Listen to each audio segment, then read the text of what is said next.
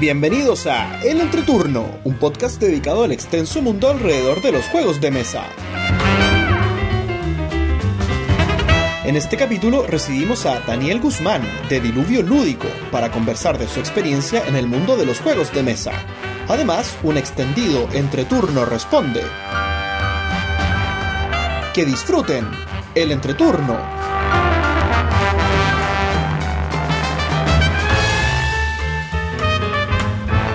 Hola, ¿qué tal amigos? Mi nombre es JP. Gloria. Y yo soy César. Y estamos grabando el capítulo número 84 de El Entreturno. Estamos grabando el viernes 17 de abril, el capítulo que saldrá el martes 21 de abril. ¿Cómo están chicos? Muy bien, ¿ustedes cómo están? Maravillados por esta, esta nueva incursión en el mundo en el mundo audiovisual. Sí. Así es, porque estamos transmitiendo esta parte en vivo, ¿no, Gloria? Sí, es correcto. Eh, y bueno, para que vean que la cuarentena sí trae cosas buenas, como por ejemplo el entreturno en YouTube. Claro, al fin. la promesa de toda la vida.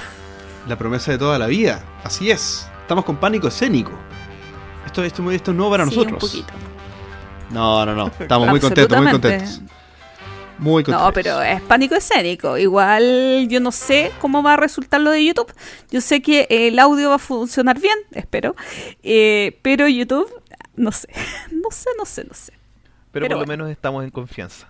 Tres, Sí. tres, tres de nosotros y la gente que a la que queremos mucho que nos escucha y nos sigue. Y que siempre ha manifestado su amor por el entreturno. Uh, Correcto. Bueno. ¿qué ha sido de nuestras semanas lúdicas? Eh, señorita Gloria, por favor, deleítenos. Sí, yo voy a partir porque como estoy haciendo el control acá, después me voy a confundir. Y quiero comentarles tres jueguitos, si no me equivoco. Sí, tres jueguitos que he estado em, en esta semana. Llevo 10 partidas en estos 15 días. Llevo muy pocos juegos, pero es como un poco obvio porque a mí no me gusta jugar online. Y el primer juego del que les voy a hablar es un clasicazo top de mis top, Fight Drive. ¿Y por qué hablo de Fight Drive? Porque hace unos 10 días más o menos, unas menos de dos semanas, eh, Bruno Catala eh, sacó unas reglas para el modo en solitario de Fight Drive. Y es muy curioso esto, porque lo primero que hicimos eh, fue Axel. Salió del modo solitario y obligué a Axel a que me tradujera el manual en mensajes de audio para poderlo jugar. Cuento corto, el primer día jugué cuatro partidas y el otro día jugué otra. Llevo como cinco o seis partidas a Fight Trade en modo solitario. Y cambia muchísimo, pero muchísimo, muchísimo el juego. Porque en primera instancia tú juegas contra eh, Yacid, eh, que es un, un sultán, el sultán de Asir, y el sultán de Asir tú haces el mismo setup de siempre, la diferencia es que recibes 25 monedas. Eh, y exactamente el mismo setup, los camellos para eh, eh, Yacir, que juega con rosado, tú juegas con el azul, o al revés.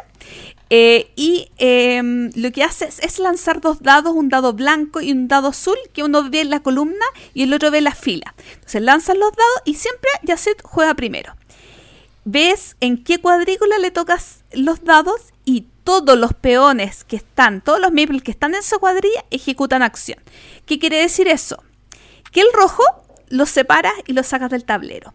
El azul ve cuántos, eh, ves cuántos azules hay, los multiplicas por los del lado, igual que en la edición anterior, pero esa plata que gana Yacid te la quita a ti. O sea, te quita puntos de victoria.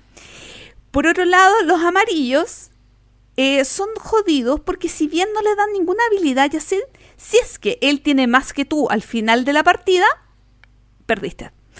Eh, los eh, verdes le dan cartas a Yacid que a Yacid las cartas que le importan en realidad son las de los faquires. ¿Por qué? Porque cuando saca los blancos, al juntar dos blancos o al juntar un blanco con un eh, eh, lo que hace es comprar un genio, el que está más a la izquierda probablemente o algo así. La cosa es que el juego termina, eh, perdón, antes, el juego tú lo pierdes si eh, se lleva siete asesinos, si se lleva seis genios, o eh, al finalizar la partida eh, tiene más amarillos que tú. Es terriblemente jodido, súper complicado. Además que si saca un 6 en los dados negros tiene dos jugadas. Si no hay meeples en el lugar, tiene que jugar en otro lugar de la misma columna y así sucesivamente, cosas que te complican, complican, complican, complican. El juego finaliza cuando eh, alguien ha colocado todos los camellos, no hay jugadas posibles. El problema es que generalmente pierdes antes de eso. Y recién ahí, si has pasado la barrera de los asesinos, si has pasado la barrera de los genios, si has pasado la barrera de los amarillos que tengan menos que tú, Recién ahí puedes puntuar. Y el puntaje tiene una escala y es atroz. O sea, yo he puntuado dos veces y he puntuado una miseria. Es súper demandante. Me gustó muchísimo Fight Try. Eh, pero súper azaroso. Sí, tiene un factor azar súper grande. Pero la verdad es que eh, encontré muy, muy, muy entretenido eh, esta versión del juego eh, porque realmente es la misma esencia del juego, pero te lo hace muchísimo, muchísimo, muchísimo más difícil. Será el primer juego que quería hablar. César, ¿tú no jugabas Fight Drive? Todavía no lo puedo jugar. Y con la cuarentena tengo hasta quizás cuándo va a poder probarlo contigo. JP, a ti te... ¿Mm? Pero, pero esto hace que ahora piensas distinto de jugar en solitario o, qué, qué, opinión te da la sensación? Ya. Es que Fight Drive tiene una ventaja, este modo solitario, que te demoras 20 minutos en jugar. Pero, pero da lo mismo. generalmente... igual, jugaste en solitario y te gustó. Eso, eso tal vez te, dio una, buena espina para el futuro, ¿no? Es que Fight Drive es un juego que me encanta. No me gusta jugarlo en solitario, pero eh, al no tener juegos para jugar, dentro de toda la gama de los que tengo, siempre prefiero los de menor tiempo. Fight Tribe me gusta mucho. Ahora, el setup es un infierno. Es un infierno el setup de Fight Tribe.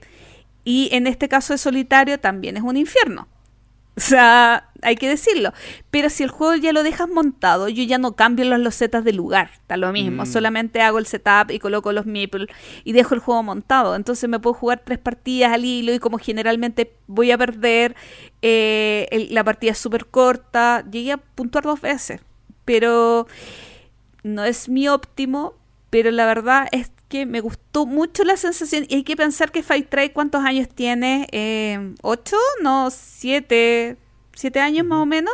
Y recién ahora salió la versión solitario. Entonces encuentro muy divertido esto que eh, la pandemia haya eh, impulsado, es del 2014, seis años, haya impulsado que Bruno Catala y otro autor hayan, hayan sacado este juegazo en una versión para, eh, para jugar solito, solita. Y, eso es interesante, un tema de industria también, porque lo que está pasando también eh, le dice a los creadores que el juego en solitario también puede significar una necesidad para todos los juegos.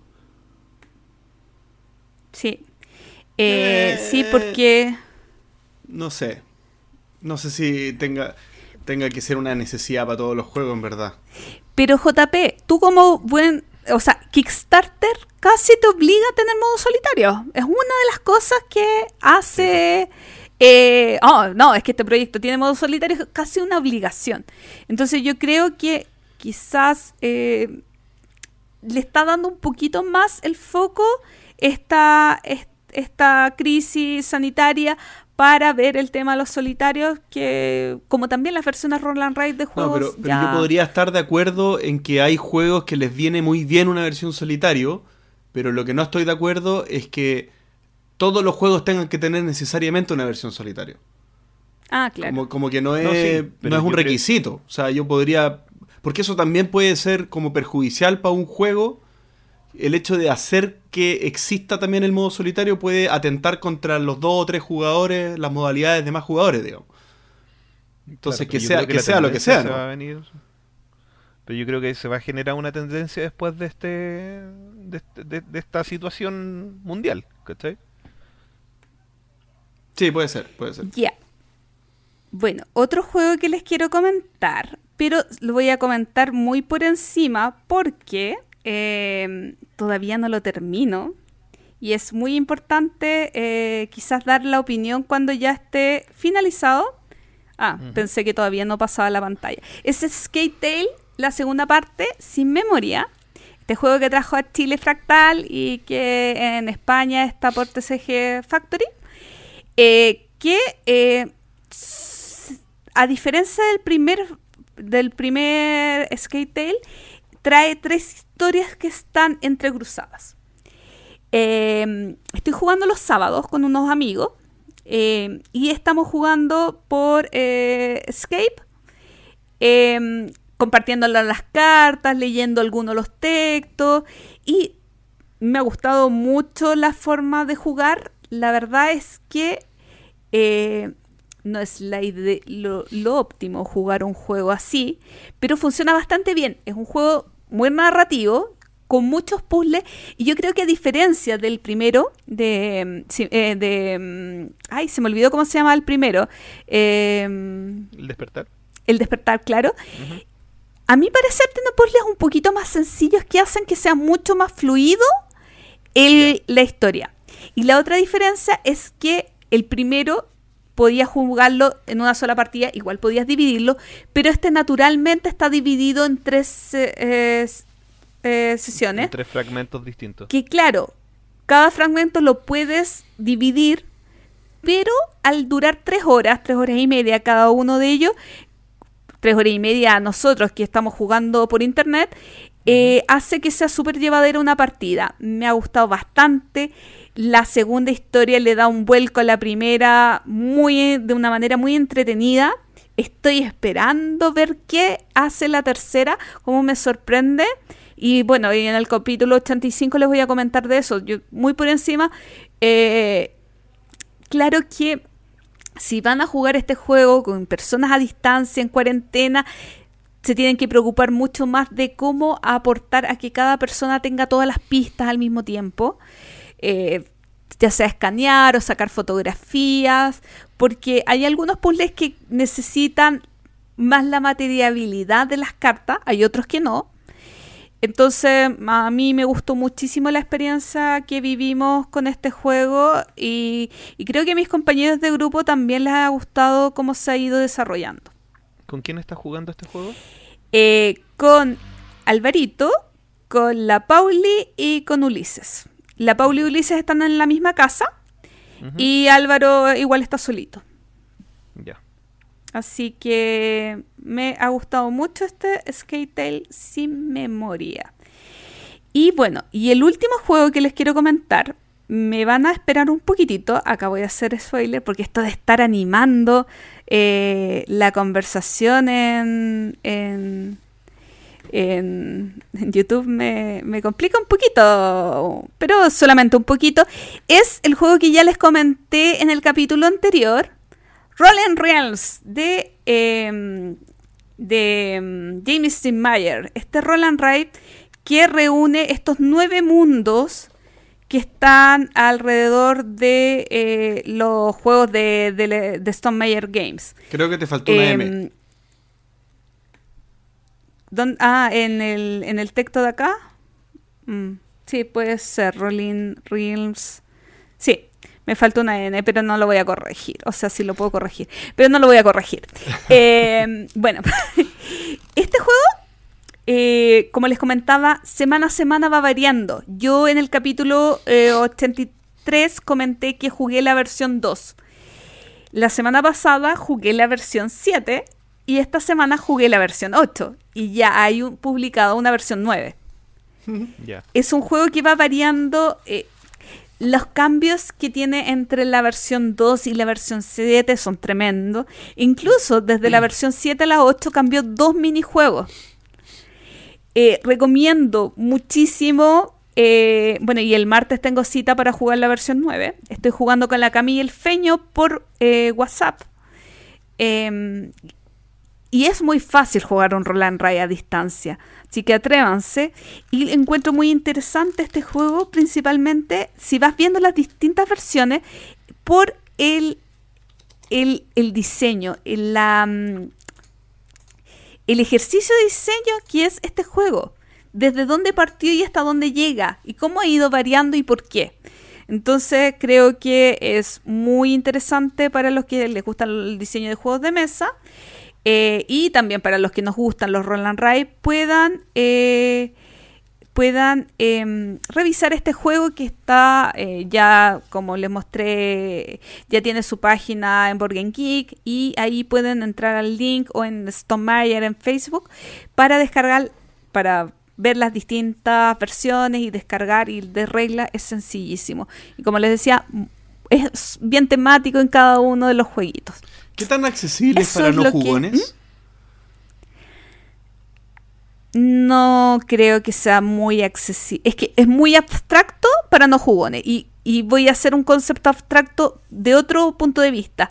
Eh, ¿Qué te sirve que un juego se llama Tapestry? O sea, ah. la temática del juego hace que sea muy abstracto para no jugones. O sea, como Tapestry. Ah, ¿y qué hago en Tapestry? Ah, ok. Eh, coloco piezas como, como, un, eh, como un Tetrix. Ya, y Between Two City. Ah, puntúo por los dos, por el menor de los dos otros. ya, como que no le encuentras sentido. Si no, yo creo que si no tienes un poquito de espalda en juegos de mesa y no conoces un poquito los juegos de Jamie Steinmeier, no quiere decir que sean tremendamente temáticos cada uno de los minijuegos, pero creo que eso sí es un paso contra alguien no jugón, alguien que no sabe eh, como el significado que hay detrás de cada uno de estos juegos. Ok. Ya. Em, amiguitos, ¿quién quiere continuar? Amigo César, por favor. Bueno, mi, mi tendencia lúdica se ha, se ha mantenido. ¿ya? Eh, he seguido jugando harto rol. De hecho, prácticamente todos los días de la semana eh, he jugado alguna partida de, rol eh, por vía remota, usando las aplicaciones más populares, entre comillas, para, para estos propósitos. Eh, la primera, bueno, en el fondo la mayoría hemos jugado D&D, quinta edición, son como tres, tres o cuatro sesiones las que estoy llevando. Y, una de ellas, eh, la, única distinta, jugué la llamada de Tulu con nuestro queridísimo amigo Carlos Emilio Porras, ¿ya? Él estaba tratando de introducir a, sus amigos no jugones de rol a, los juegos de, de, rol, valga la redundancia, y me invitó como jugador experimentado, entre comillas, ¿ya? Y lo estuve apoyando como jugador y los chicos, la verdad, sus amigos prendieron y, y quieren, quieren jugar. Eh, las aplicaciones las que, las que estoy utilizando son principalmente Fantasy Ground, que, es una, una plataforma digital donde tú cargas la, la historia, los mapas, eh, los personajes y, es bastante cómoda de usar, ¿ya? Obviamente la, la pega se la lleva el máster, el máster es el, el, que tiene que programar todo esto y no es, no es tan intuitiva como quisiéramos que fuese, ¿ya? Pero de todas formas el resultado es bastante satisfactorio y además es, es algo que muchas veces uno como jugador en, el, en el momento de rolear no, lo, no, no es tan asimilable en la vida real como en el formato digital. Por ejemplo, los ataques. Por ejemplo, ahí en el mismo video está armando un cono de, de, de ataque de un, de un conjuro en hechizo. Y eso se ve mucho más reflejado acá. ¿Ya? Tienes acceso eh, al manual en esta en esta en esta plataforma. Y la verdad es que es bastante bastante cómodo. Eh, para un jugador que ya lleva un bagaje importante la verdad es que eh, es, es, cómodo usar. Y la otra es roll 20 ya que es la, la más completa entre comillas ya ahí está saliendo la publicidad. Roll 20 la verdad es que como les, comento es la, la más completa la más utilizada y la que tiene más recursos y que tiene la forma gratuita la forma de pago ya Eh, en la forma de pago obviamente tienes más posibilidades de, de ampliar el universo, eh, como por ejemplo las sombras, los iconos, las historias que tienen a, a tu disposición. Pero si quieres formar la versión, la jugar la versión gratuita, tú cargas tus mapas, te metes a cualquier gestor de imágenes, eh, imágenes Google o Pinterest, por ejemplo, descargas los mapas, los subes y pones los tokens que, requieres para contar tu historia. ¿ya? Eh, para jugar uso los Discord para comunicarnos, que en el fondo es la, la- la plataforma de comunicación eh, en la que eh, mejor rendimiento tiene. ¿ya? Y, y de hecho empecé una, una campaña el lunes pasado, eh, este lunes en realidad, con unos chicos de La Serena, que les mando saludos a Miguel, a Diego 1, Diego 2, Juan y Roberto, que son amigos de... lo- los contacté por, por eh, Miguel, de, el autor de Rodentia, este prototipo que está dando vueltas, que vino a participar en la, la caja lúdica también acá a Santiago. Y con ellos estoy jugando y la verdad los chicos no habían jugado nunca rol, tenían hartas ganas, me invitaron a, a, a, ser de director de, de juego de máster y la hemos pasado bastante bien y son bastante caóticos para jugar y eso como, como un, un soto que anda dando vueltas por ahí, hermano de, de otro soto que estoy mirando en este momento. Jugadores caóticos por naturaleza. Y en cuanto a juegos de mesa como tal, mi, carta segura para pasarlo bien los tesoros del rey pirata. eh, he jugado varias partidas últimamente. Eh, a mí me gusta mucho el tema, la temática de piratería y encuentro que los tesoros del rey pirata refleja bien el, espíritu pirata de, de- de traicionar, de, de atacar cuando, cuando se debe, de, de, ir por los recursos que no te pertenecen. Encuentro que es un juego bastante, bastante que acaba la, la temática bien, bien lograda, que es de la editorial Ludismo. Eh, un juego que siempre, siempre, siempre la paso bien jugando con mis amigos, la verdad lo disfrutamos bastante. Eh, Le tenemos mucho cariño al juego y jugamos mucho, mucho. Y otro juego que, que probé eh, este, esta, esta jornada y que la verdad me llevó una sorpresa bastante, bastante humillado me sentí, pero también fue una, experiencia bastante enriquecedora, fue el Globe Twister, el otro, el otro juego, el, último juego de, de ludoísmo, que es un, juego en el que una abuelita de casi 80 años nos destruyó. Nos hizo pedazos en el juego. Hay que pensar que este juego es como un rompecabezas, ¿ya? Pero estos rompecabezas que, que vendía, que compraba uno en el colegio cuando era chico, afuera del colegio, que es como una, un cuadradito donde uno iba moviendo las piezas de plástico para arriba y para abajo y va formando la imagen. Ya que te lo venden con la imagen configurada, tú lo desordenas y tienes que volver a la imagen original. Esto es prácticamente lo mismo, ¿ya? Pero es un juego de, de- de programación de acciones, porque la- las Mm. cartitas que tiene te indican qué movimiento tienes que realizar para que la imagen que está desconfigurada, ¿ya? Em, esas cartas son la- las que te permiten generar. Entonces cada jugador tiene una, una, una un, como un marco donde se insertan esta, este tipo de mosaico rompecabezas desarmado y con tus cartas tú vas indicando qué movimiento tienes que hacer. ¿Ya? Entonces tú tienes que programar la, la acción que vas a realizar en el futuro para poder terminar formando la imagen. Y el que la forma primero, gana. Eh, la abuelita nos destruyó. Nos humilló bien, bien humillado. Tratamos de hacerlo tres o cuatro veces, incluso recomendándonos entre nosotros qué acciones mover y no, la señora nos ganó. Es la vecina de un amigo. Así que la, cuarentena le, ha llevado bien a esa señora, ha tenido un descubrimiento y de hecho creo que se quiere comprar el juego. Así que su abuelita sí puede jugar este juego. lo, recomiendo, la verdad, bastante. Y otra cosa a lo, que mm, a lo que he jugado y también eh, hace un descubrimiento porque no lo había jugado nunca es el Hype. El juego de, la, de los bichitos, este este abstracto en el que te tienes que comer a la, a la reina. Eh, lo jugué harto, al principio perdí rotundamente, no, ganaba como 10, cua- 10, 15 partidas sin ganar y después ya le agarré el vuelo y, y es un juego bastante entretenido. La versión Pocket es la que, la que jugué y la verdad es que me, me gusta. Y la estoy buscando porque no, no, no es mío el juego y no la encuentro por ningún lado. El Pocket está agotado y ahora menos con esta contingencia lo voy a poder encontrar. Así que esos son los jueguitos que de los cuales he disfrutado esta, esta última temporada. Amigo JP, ¿y usted? ¿Cómo le ha ido con su vida lúdica? Me ha ido bien, me ha ido bastante bien, mucho mejor que como me venía viniendo. Como me venía Hace como viniendo. dos años. Hace rato que no te escuchaba decir eso. Tal cual, tal cual. El primer juego del que quiero hablar es eh, Teotihuacán. Esta maravilla de Daniele Taccini que estuvo de cumpleaños antes de ayer, al día que estamos grabando. Y no lo, ¿Cierto? no, no lo saludé, porque no me conoce. ¿Es tu amigo en Es Facebook? mi amigo en Facebook, pero no creo que le interese un saludo mío, así que no, le, no, no lo saludé. Oye, la gente lo agradece. Oye, yo Wolfgang Watson lo saludé para su cumpleaños. Yo, de hecho, a todos los autores me preocupo de saludarlos todos cada vez que están de cumpleaños. Sí, para, el prox- para el próximo año lo, lo saludo. Próximo año. Bueno, este juego es un euro del estilo de nuestros diseñadores italianos.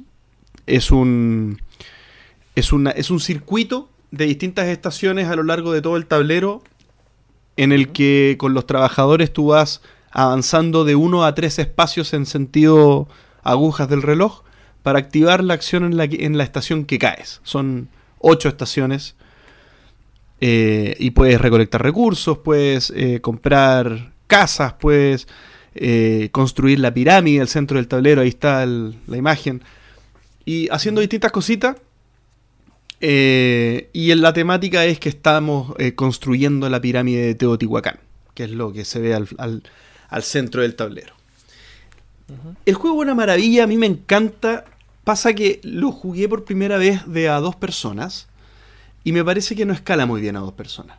No, no me pareció un juego que yo elegiría para, para jugar de a dos personas, así que me eh, lo descartaría para una próxima vez. Bien, Eh, porque eh, los juegos para dos personas tienen siempre o, o son nativos para dos personas que funcionan eh, como, Claro. como si fueran las reglas hechas para, para dos personas, o tienen siempre alguna, algún truquito o algo como en el manual que te dice para dos personas haz esto.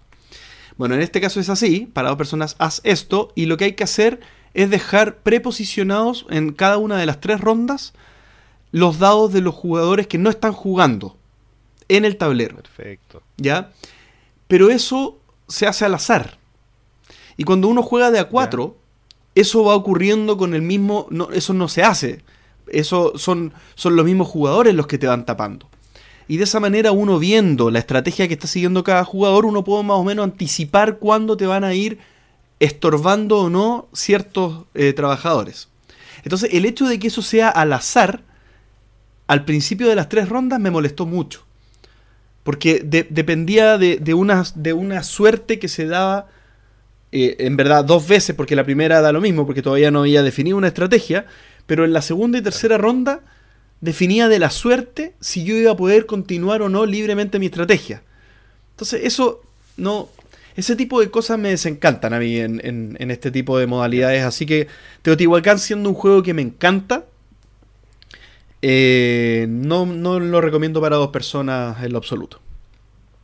¿Y te lo imaginas el solitario? Uy, peor, po. Eh, no, no, no, no, sí, Debe bueno, la capaz, capaz la, regla, línea, po. claro, puede ser en la misma línea, y si no fuera en la misma línea, quizá ahí sí me interesaría probarlo. Pero no me lo imagino, o sea, me llevé una mala idea del juego jugándolo de a dos, así que creo que si pruebo el solitario sería más adelante.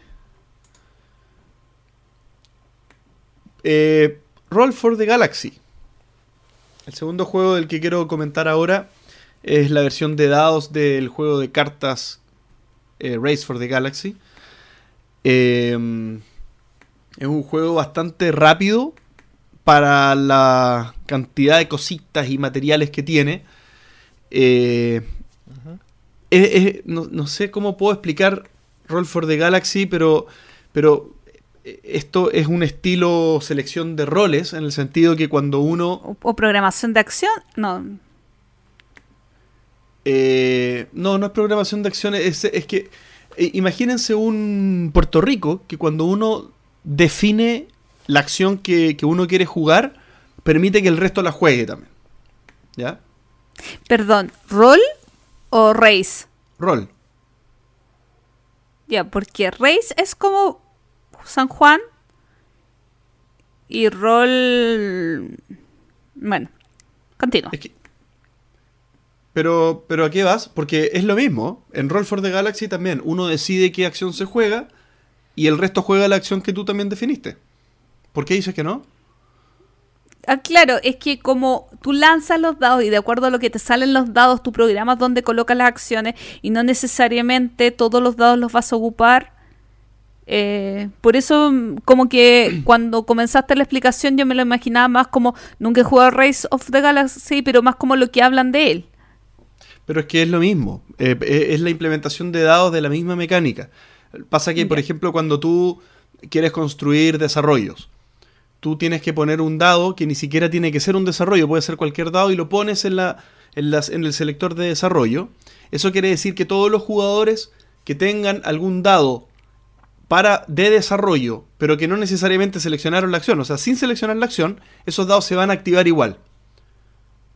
Bien, entonces, este juego uno especula eh, la acción que quiere jugar el otro para poder mantener el- en la posición eh, los dados que, que- que pudieran activar esa acción, si es que te sirve obviamente que eso, que eso sí pase. ¿Ya? Entonces, e- es, un juego en que la interacción, igual que Race for the Galaxy San Juan, es un juego en que la interacción, bueno, y Puerto Rico lo mismo, eh, la interacción viene mucho, no es directa, digamos, viene mucho con leer lo que hace el contrincante. Por ejemplo, el contrincante va a vender los bienes que ha juntado. Ah, por lo tanto yo po- podría esperar con cierto nivel de certeza que él va a seleccionar esa acción. Entonces yo podría no gastar un dado en seleccionar la acción y gastarlo en otro, en otra acción. Y en otra acción que yo te seguro que no va a beneficiar también al otro jugador. Bueno, también lo jugué a dos jugadores y también pasa lo mismo. Hay un dado que se tira al azar en las rondas que selecciona una tercera acción al azar. Entonces está la acción que juego yo, la que juega mi contrincante, y está al azar con un dado que se tira y que sale cada ronda que uno juega. Pésimo sistema. Pésimo sistema. Pésimo, porque, porque justo salió cohete. Ah, y a mí me beneficia y a ti te perjudica. Pero es un dado. Ya O sea, es saben cómo no hacer un- una versión de dados para J, o sea, de dos jugadores para JP. Claro, o sea, no, no tiene ningún... Bueno, el juego es medianamente corto, entonces el dolor que me produjo esa sensación, por último, murió ahí. No, no, un juego de dos horas que Claro. estás todo el rato tirando dados y... Pero un euro que, que tiene Uno, uno más o menos planifica una estrategia con cierto nivel de determinismo que dependa tanto de eso un dado, no sé. Me pareció mal. Y el juego de A3 es fantástico, porque justamente eh, son tres acciones las que se seleccionan, pero una, en vez de ser un dado, es un jugador más. Y uno puede leer a los dos jugadores más o menos cómo van jugando. Entonces, funciona de maravilla. Espectacular. Pero de dos jugadores, de vuelta, no lo recomiendo. Ya son ju- juegos descartados para mi proceso cuarentenil, Teotihuacán y Roll for the Galaxy. Y aprendí cómo Claro. ponerte en grandecito a ti. Woohoo. Bueno, Vamos con los dos últimos estamos juegos trabajando para usted. y, y estamos descremando el asunto. Vamos a llegar a la crema. O a sea, la- este es el siguiente. Exactamente. Vamos la a la, de la primera creme. La creme de la crema. Vamos a llegar a la primera cremita. La primera cremita es Seventh Continent. E- Esta, Ah, ya, ya. esta es una maravilla en solitario. Este juego es este Kickstarter que, que uno podría, ¿cierto? Cambiar el, el- el- el piso, el piso flotante, yo podría cambiarlo por, por todas las cartas desplegadas que, que hacen un mapa gigante, porque son tantas cartas que puedes hacer un piso en tu casa completo. Es tremendo este juego. Tremendo en, en tamaño. Eh, es una aventura RPG este juego, en el que uno... La historia dice así, la historia dice que que uno fue al séptimo continente en un año ant- antiguo, digamos. Imagínense los años 20, 30, 40, no tengo idea por ahí. Y vuelves de una expedición de este séptimo continente y te empiezas a sentir afiebrado, a sentir muy mal. Y, y te quedas dormido, pero en un sueño poco profundo, en un sueño muy alterado, en un sueño muy incómodo. Y te das cuenta que, que estás, que, que- que te quedaste, eh, que, te, que te maldijeron en esta isla, en, en el séptimo continente. Y dentro de tus sueños tú tienes que encontrar el motivo por el cual fuiste maldito y, y quitarte esta maldición. Entonces, en el fondo es como que a través del sueño tú empiezas a reconstruir tu viaje por el séptimo continente. ¿Bien? Esa historia es lo que se va dando a través de qué mecánicas, a través de que uno eh, conoce la maldición a la que se está enfrentando y tiene que ir, a partir de estar en, un, en una carta, que es una parte del mapa, explorar muchas partes de ese mapa y empezar a descubrir cositas. Tienes que alimentarte para no morir de hambre, tienes que dormir para descansar. Y lo que tienes que hacer es encontrar la respuesta a esta maldición. el juego, yo nunca lo he hecho, pero el juego se supone que te, te dice que cuando eso pase te vas a dar cuenta y ahí ganaste. ¿Ok? ¿Y cómo mueres? Mueres cuando tu mazo de acciones se acaba. O sea, tu mazo de jugador se acaba. Y cada una de las acciones tú tienes que ir descubriendo la cantidad eh, de cartas que una acción te diga. Y esas cartas tienen estrellitas que son los, los, los éxitos. Entonces, cada acción te pide una cierta cantidad de éxitos y así tú vas haciendo las cosas. Y de esas mismas cartas tú te vas dejando algunas en la mano y puedes construir algunas cosas, puedes eh, construir balsas, puedes construir armas, puedes construir distintas cosas y los materiales que vas ocupando son los que están presentes en, las mismas, en los mismos escenarios, digamos, en las mismas cartas donde te vas desplazando. Este juego es para jugar solo. Puedes jugar de a dos, pero en el fondo es compartir. Porque es como leer un... Board dice de 1 a 4. Pero, pero Board Geek es, eh, tiene, es muy, muy amplio su 1-4 es lo que vende, pero realmente es de uno. Claro. Eh, no, bueno, este juego yo lo he jugado de a dos personas y creo que lo he jugado de a tres también. Pero lo único que hace eso es que te quite tiempo de diversión a ti. Esto es como, como leerte un libro y estar contándoselo al de al lado. Te lo cuento cuando me lo termine, pero por ahora, papá, déjame acá tranquilito. Este juego es una novela gráfica hecha juego de mesa. Esto, esto es una maravilla. Yo estuve pegado 3, 4 horas y no podía parar. El otro día se me ocurrió sacarlo. No lo tenía planificado. Y, creo que lo voy a, voy a. Voy a terminar por lo menos la primera. La primera maldición en cuarentena. Porque está tremendo esta, esta experiencia. Muy, muy, muy bueno séptimo continente y para el final. el error ¿Ah? de, decir venderlo, si algún día cometes el error de decir venderlo, yo te lo compro. ya. vamos a ver, cualquier, cualquier otra oferta. Vamos a ver, vamos a ver. Vamos a ver. Y por último, por último, pasamos del séptimo continente a la séptima maravilla del mundo, Gloomhaven. No es la octava, es la séptima. Dungeon. Gloomhaven, eh, en esta promesa que había. No sé si era promesa, yo lo dije nomás. Les había contado que, iba a ser un intento de jugar vía remota Gloomhaven. Y jugamos con Pancho. Pancho, nuestro, nuestro querido. ¿Se acuerdan de él o no? El gran Pancho. El gran, Pancho. Nuestro querido ex panelista, ex, ex locutor del entreturno. Eh, y lo que hicimos fue una modalidad híbrida tecnológico análoga. ¿Ya? ¿Cómo lo hicimos? En Santiago, acá en mi casa, estaba el tablero. Solamente el tablero, eh, el dungeon, digamos, con los personajes y los cartones de los, de los bichos enemigos. Y, y eso yo lo filmé con la cámara del celular. La cámara del celular, obviamente, se la compartía a Pancho. Él podía ver esto. Y cada uno tenía eh, y cada uno tenía su mazo, sus cartas de personaje. Entonces Pancho tenía físicamente en su mano, porque él también tiene una copia de Gloomhaven, hay que decirlo, sus cartas de su personaje, pero yo movía su plástico. Y yo tenía mi, mi mazo de cartas. Y afortunadamente para nosotros existe una aplicación que se llama Gloomhaven Helper, que es otra maravilla, que permite tener los stats, tanto tuyos como los de los enemigos, en una sola. en un solo dispositivo. Entonces yo lo tenía en, en, ¿Cómo se llama? En mi, en mi PC, digamos, en mi laptop. Y Pancho tenía en otro laptop esto. Entonces, Pancho también afortunadamente tenía dos computadores. En uno estaba viendo la aplicación Gloomhaven Helper con todos los stats del juego.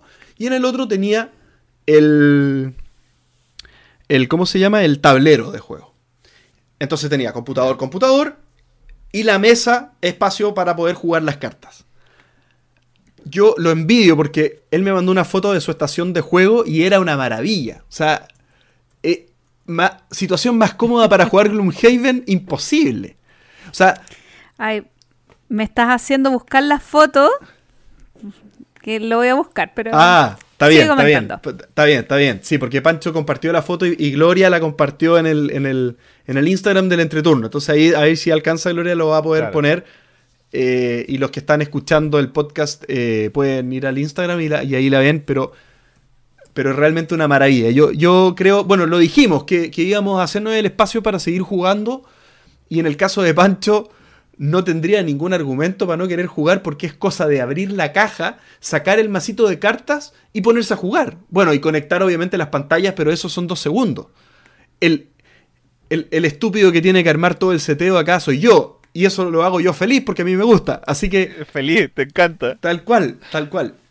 Entonces, más que hablar del juego nuevamente, acá es comentar que el juego que menos te podrías esperar que puede tener una buena experiencia remota, que es Gloomhaven, la tuvo pero por excelencia. Yo de verdad digo, si hay un juego que yo jugaría remoto, es Gloomhaven. Es que es, fue una experiencia espectacular. Así que si alguien tiene alguna pregunta de cómo lo hicimos, bueno, ahí está la, la foto de, de Pancho.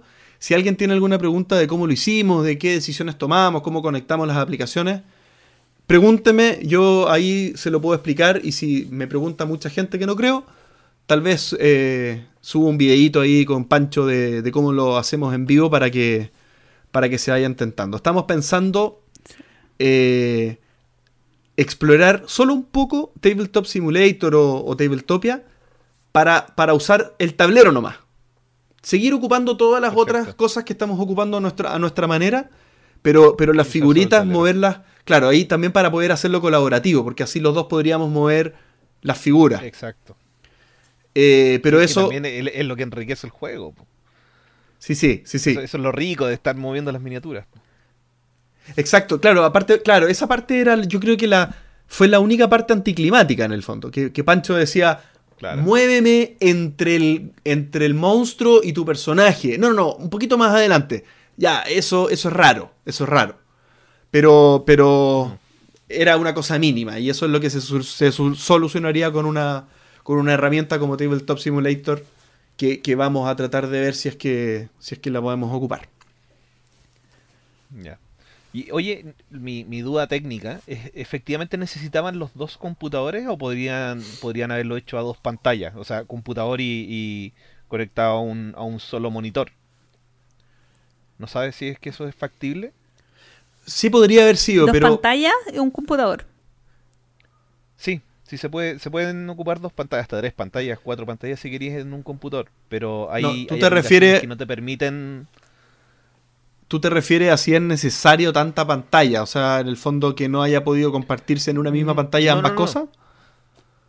No, es que sí se pueden compartir en una pantalla varias cosas. Eh, en realidad, en, se puede compartir la información de un solo computador en distintas pantallas. Eso. Para que esté pantalla completa, ya. O- y mi pregunta es si es que era estrictamente necesario tener dos computadores porque las aplicaciones no, no se permitía dividirlo en dos. ¿Cachai? No, no, no. Porque, por ejemplo, no, alguien que está, que está, no, eh, no, que está en la este- casa podría conectar su, su, su, su computadora a un televisor con HMI y, y generar el mismo efecto. Exacto, puede haber sido eso. Puede haber sido eso. Esto lo, lo necesario son las dos pantallas. Em, eh, eh, podría haber sido dos pantallas, un laptop y una tablet, o, o un laptop con, con otra pantalla de apoyo, o, o- o este- o un televisor cercano que también podría haber servido. El tema, el tema es que Pancho prefirió, eh, lo, lo hizo más, más que nada por el tamaño. Y esta era la forma que tenía Pancho donde Claro. estaba de poder tener dos cosas a gran tamaño. Porque, porque claro, porque Claro. al final el tablero, yo iba, por ejemplo, el tablero en algunos escenarios era una figura así, después para la izquierda y después de nuevo para la derecha. Entonces quedaba como un, un tablero largo. Entonces no había forma de, de hacer una sola toma para que se viera todo a, a gran detalle. Yo iba moviendo la cámara. Pero aún así se veía, algunos, algunos casilleros se veían muy pequeñitos. Entonces él trataba de ponerlo lo más grande posible para poder ver el mayor detalle de lo que se estaba mirando. Perfecto. Pero, pero funcionó muy bien, funcionó muy bien, lo, lo recomiendo mucho. Anímense si tienen, incluso si tienen eh, solo uno tiene la copia, por último con Tabletop Simulator, igual se pueden sacar el, las cartas de jugador de, eh, de, de- de un Tabletop Simulator, así que no, igual se podría hacer híbrido, si es que lo quisieran hacer así. Así que la clave está en Gloomhaven Helper, es una gran aplicación, yo la recomiendo mucho. La entrevista. Y en esta oportunidad eh, recibimos a un terapeuta ocupacional. Él está pronto a sacar su magíster en educación. Es un conocido youtuber del canal Diluvio Lúdico. Él es chileno, obviamente. Hola, y me Daniel, refiero a Daniel. Guzmán. Bienvenido, Daniel. Muchas gracias, JP. Gracias por la invitación. Bueno, queríamos partir eh, conociéndote un poco eh, desde los inicios, saber cómo llegaste al mundo de los juegos de mesa. La, la vuelta que me di para llegar a los juegos de mesa fue bien, bien larga. Yo empecé a los 5 años más en la línea de los videojuegos. Esa fue como mi, mi línea original, peleándome ahí por el control con, con mis hermanos de jugando Super Nintendo. Y después cuando fui creciendo fui más hacia la línea de los juegos de computador. Y siempre me llamó la atención que había como una, una relación muy, muy grande entre los juegos de computador más tipo de estrategia y los juegos de mesa. Y ahí viendo fotos, uniendo más foros, vi que habían como hartos juegos de mesa con unas características bien particulares, pero lo primero que vi fue juegos como Space Hulk, Space Hulk perdón, Warhammer, cosas como más, más gruesas. Y en algún momento durante mi vida en, en la U, comenté así como a- al aire, oh, sería entretenido jugar juegos de mesa. Y una amiga en ese momento, Carmina, que tenía una ludoteca bastante amplia en ese momento, me dijo, oye, yo tengo juegos de mesa, me junto con un grupo de amigos a jugar, si quieres anda un día. Ya fui casi sin expectativas a, a ver qué me encontraba. Y ahí fue cumpleaños de un amigo. Y ahí lo, lo primero que jugamos fue Ticket to Ride, la versión en Estados Unidos. Y ahí ya eso fue un cambio, digamos, de, de vida, así de... No, no entiendo qué estoy haciendo, pero me encanta. Y después jugamos Takenoko y también fue un- una fascinación muy, muy grande. Y ahí de a poco fui adquiriendo un par de juegos de mesa, no, no tenía grandes responsabilidades en ese momento, entonces pude hacer rápidamente las compras de los primeros juegos y ya después el, el resto fue aumentando, aumentando, aumentando y ya tengo la ludoteca que tengo hoy día, juego al menos dos o tres veces por semana, entonces ya eh, ha sido bien, bien interesante, bien rápido también. ¿Y cuál fue el primer juego que te compraste? El primer, primer, primer juego que me compré fue el Ticket to Ride Europa. Me habían recomendado el... O sea, me gustó mucho el Ticket to Ride. Yo creo que igual me quedó ese sabor nostálgico de haber sido el primer juego que jugué moderno. Y desde el principio me empecé a meter harto en las recomendaciones, en los videos, y ahí muchos coincidían en que Ticket to Ride Europa era una buena adquisición. Aparte que quería ampliar lo más pronto posible ese espectro. Y ese lo compré junto con Love Letter y con Resistencia. Que Resistencia también lo jugamos esa noche y, y fue bien entretenido. ¿Y con quién juegas habitualmente? Podría decirse que tengo un grupo bien, bien fluido. Es un grupo de 5 o 6 personas, pero que nos vamos turnando siempre de quienes vienen. Y hay un grupo como más, más focus de juegos drogas duras, le decimos, como juegos más, más densos, que podemos pasar más, más horas jugando. Eh, el otro grupo es más una tarde del viernes o del sábado, así como, oye chiquillo, hagamos algo ya, y podemos cocinar algo y además jugar. Entonces son, son como juegos más light, más, más entretenidos, pero también hay ocasiones donde me junto a, juegos más, más densos. Alta tensión, terraforming, todas esas cosas. Bueno, comentaste que cuando eras, eras niño eh, peleabas por el joystick. Este, sí. pero ahora con tus hermanos sigues compartiendo la, la afición, o en el fondo tienes la, la afición de los juegos de mesa, ¿juegas con ellos? El- pocas veces, más que nada porque ya no vivimos juntos y cuando al menos vivía ahí en la casa con todos mis hermanos, ya hemos estado creciendo, entonces vamos emigrando, pero sí cuando empecé a, a comprar los juegos los invitaba a jugar harto. Igual es una de las cosas interesantes de, de los juegos de mesa, pues, y no, no se pelea tanto por un espacio, sino que todos podemos compartir ahí. Hasta mi mamá jugó una vez, pero mi mamá tiene ese, ese chip, digamos, de no, soy mala, no juego, tengo que hacer cosas, así que ahí, ahí costó un poquito más. Pero A mí interés me da miedo. A mí me da miedo que mi papá era muy tramposo cuando Ya. jugábamos juegos de naipe. Entonces, llevarlo a un juego de mesa moderno, ay, me da- igual por un tema de edad, ahora no, no jugaría, pero si hubiera sido hace 20 años, hace 10 años, controlar el tema trampa eh, dentro de la cultura de, de él y de los juegos, uf, hubiera sido complicado. Todo sea por ganar. Sí, todo sea por ganar. Eh, bueno, cuéntanos un poquito también de tu área laboral eh, y de cómo has ido incorporando los juegos de mesa ahí. Bueno, yo soy terapeuta ocupacional de profesión, como decía JP. y mi, mi proceso de formación como terapeuta ha sido bien cercano siempre al juego. Porque por teoría, digamos, por formación, por disciplina, aplicamos el juego en nuestra intervención, sobre todo con, el área infanto-juvenil. También en adultos, pero principalmente centrado en, en niños.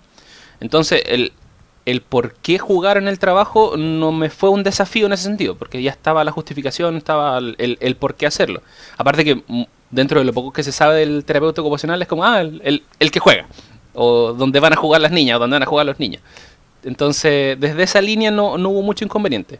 Sí fue un camino interesante desde actualizar un poco las teorías que, que yo manejaba, porque mi tesis de pregrado la hice con videojuegos, precisamente porque no había mucha información con respecto a cómo aplicar el videojuego, o si era aplicable o no era aplicable. En el sentido que muchas de estas teorías son del 60, del 70, entonces no lo incorporaban mucho.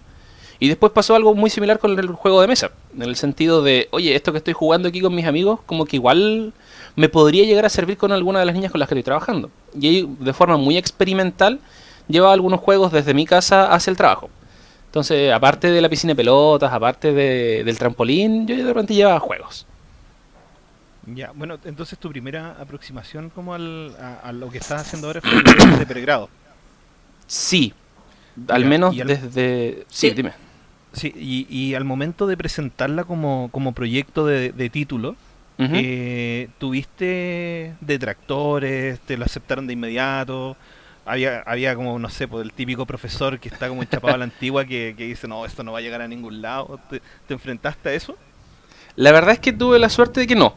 Me tocó trabajar con un grupo bastante apañador en ese sentido y el estudio siempre fue como bien exploratorio, así como veamos qué pasa. Entonces era aplicar un instrumento X en lugar de aplicarlo en un juego tradicional en un videojuego. Y, y fue muy siempre como veamos qué pasa. Entonces en ese sentido fue como ya sí, démosle, a ver, a ver qué pasa. Y ahí la, la profesora que nos guió también en ese momento, Daniela Fernández, también era tenía un corazón ñoño, entonces como que le, le gustó la idea y ahí ella nos apañó. Siempre hay alguien ñoño ahí dentro de los, los adultos, a los que uno no, no sabía o, y ahí se da cuenta que, que apañan harto.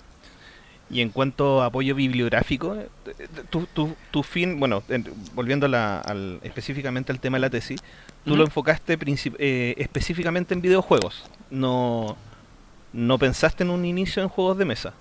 No, de hecho, cuando hice mi tesis de pregrado y la defendí, todavía no estaba dentro del mundo de los juegos de mesa. Fue un momento perfecto. totalmente distinto. Yo empecé el 2016 más o menos y esta tesis la defendí el 2014. Entonces, igual fue como un, un lindo precedente para lo que venía después. Claro. ¿Y el apoyo bibliográfico te costó encontrar información? Sí, es, al menos en esa, eh, en esa época, fue hace 5 o 6 años, pero sí, eh, es un, un mundo de diferencia. Sobre todo información más desde Latinoamérica. Porque igual está muy fijo todavía el prejuicio del tema de los videojuegos violentos, el tema de los niños que pasan pegados a la pantalla jugando. Siendo que no, no siempre es tan así. O sea, el, el juego de por sí yo creo que es algo tan humano y natural que a veces lo, lo invisibilizamos y de hecho tanto videojuegos como juegos de mesa ayudan un poco a, a romper ese, ese estigma. En el sentido que jugar finalmente no tiene por qué ser una comillas pérdida de tiempo. Claro. Y Em, sí. No, lo, lo que más encontré eran cosas estadísicas de Estados Unidos, un par de experiencias también experimentales en Canadá y en otras partes, pero todo muy así como desde el veamos qué pasa. Porque pareciera que aún hay, aún hay una barrera a superar con respecto a esto de tecnología buena, tecnología mala, para después decir, oye, parece que esto en realidad funciona y puede ser aplicado así, así, así. ¿En el colegio con, en el que trabajas tuviste que presentar algún proyecto para incorporar los juegos de mesa o cómo fue el, el tema de eh, utilizarlos tanto en los inicios como en los resultados que te han dado? Es- ese fue un, un acto de confianza bien grande, yo creo, de parte de mi empleadora, porque cuando yo llegué, llegué porque dijeron, oye, sería bueno un terapeuta ocupacional en el colegio. Y alguien dijo, ah, bueno. Y llegué yo. no me entrevistaron, me dijeron, yo te conozco a alguien, parece. Llegué a trabajar por un par de horas por un, caso en particular. Entonces me dijeron, oye, hay que habilitar una sala al terapeuta. Dime qué necesitas. Y dije, chuta, una sala, no quiero sonar exigente tampoco eh, con lo que voy a pedir, así que hice una cotización, ya, y la típica piscina pelota, trampolín, etcétera Y eso era como un millón setecientos que, que era en costo. Entonces yo le dije a la, a la jefa en ese caso, no sé si era mucho, será poco, no, está bien. Entonces, oh, ¿y, si, ¿y si redondeamos los dos millones con un par de jueguitos? Así que me metí ahí a internet, eh, el Warpic en ese caso, en ese momento, perdón, me, me ayudó harto, la guardia del topo también, que en paz descanse, también me ayudaron harto con juegos de mesa, sí, me ayudaron harto con juegos de mesa infantiles. Entonces, redondeé esos 2 millones con aproximadamente 250 mil pesos en juegos de mesa. Entonces, siempre hicieron la asociación de el terapeuta juega, pero nadie sabe a qué. Así que si compró juegos de mesa, debe ser porque los va a usar. Entonces, esa, eso, digamos, me jugó muy a favor desde la, no, no, ignorancia, pero sí quizá inocencia y confianza con respecto al trabajo que yo hago. Y después, más adelante, también nunca tuve una supervisión directa de, oye, esto que compraste, este juego en específico, ¿cómo lo estás usando? En ningún momento. Entonces, eso yo creo que jugó muy a favor y me permitió también experimentar y probar muchas cosas, ahí mismo con los juegos de mesa. Ok. ¿Y, ¿Y, de esos juegos que compraste alguno que, ah, de, que te haya sorprendido cómo utilizarlo y alguno que te haya, no sé, decepcionado el, lo que esperabas de él a lo que a lo que fue un resultado? Sí. Increíblemente el juego chileno de juegos más cerca fue ¿Ya? el que más me llamó la atención porque cuando lo vi yo dije, uy, qué, qué, tierno este juego, pero no me convence mucho pensando con el perfil de las niñas con el que trabajo, eh, suele ser como habilidades sociales un poco disminuidas, un poco más introvertidas, entonces quizá podía ser muy invasivo. Y resultó que era uno de los juegos que más me pedían después, sobre todo niñas de quinto, sexto básico. ¿Y, y por ah, qué? grande. No. Sí, porque yo, yo, tenía ese, ese prejuicio quizá incluso de decir, no, esto es para las niñas de kinder, de pre-kinder, que están aprendiendo a leer quizá incluso. Pero no, y después me lo pedían para el recreo y todo. Les llamaba mucho la atención esto de hacer como pingüino. Igual sí filtraba un poco esa, esa cosa, esa carta, por ejemplo, de llenarse de besos y cosas así. Yo decía, mmm, está mejor no. Sí, sí y, yo estaba pensando en sí. lo mismo. Había que filtrar ahí un poquito. Y el juego que quizá, no en el sentido que me haya decepcionado, pero que sí no puedo utilizar mucho, quizá fue el mismo Catán. Porque la población con la que trabajo muchas veces es hasta octavo básico. Si bien trabajo con desde kinder a cuarto medio, la, el 90% diría yo de la población con la que trabajo está en octavo hacia abajo. Entonces lo pude usar pocas veces y cuando lo podía usar era una hora y media de juego y mis sesiones son de 45 minutos, 40 minutos, entonces no tenía mucho sentido. ¿Y qué rol tú cumples en, en estas sesiones? ¿Más moderador? ¿Juegas con ellas? ¿Haces como eh, grupo? No sé. Ahí lo, lo, principal es, primero, entenderse uno como terapeuta como una herramienta. O sea, yo voy a guiar procesos, no voy a solucionarle la vida a nadie. Yo estoy ahí simplemente a disposición de lo que pueda ocurrir y favorecerlo hacia ciertas líneas. Y desde esa misma perspectiva, el juego también es una herramienta. Entonces, quizá lo que yo logro con un juego, otra persona lo va a lograr con teatro. O otra persona lo va a lograr con matemáticas puras, así, ejercitación. No lo sé. Entonces, en esa línea, lo que yo suelo hacer, como las dificultades principales son habilidades sociales, armo grupos de dos, tres niñas. Ah, tenemos un primer espacio. Ah, digo niñas, por cierto, porque es un colegio de mujeres solamente en, el que estoy.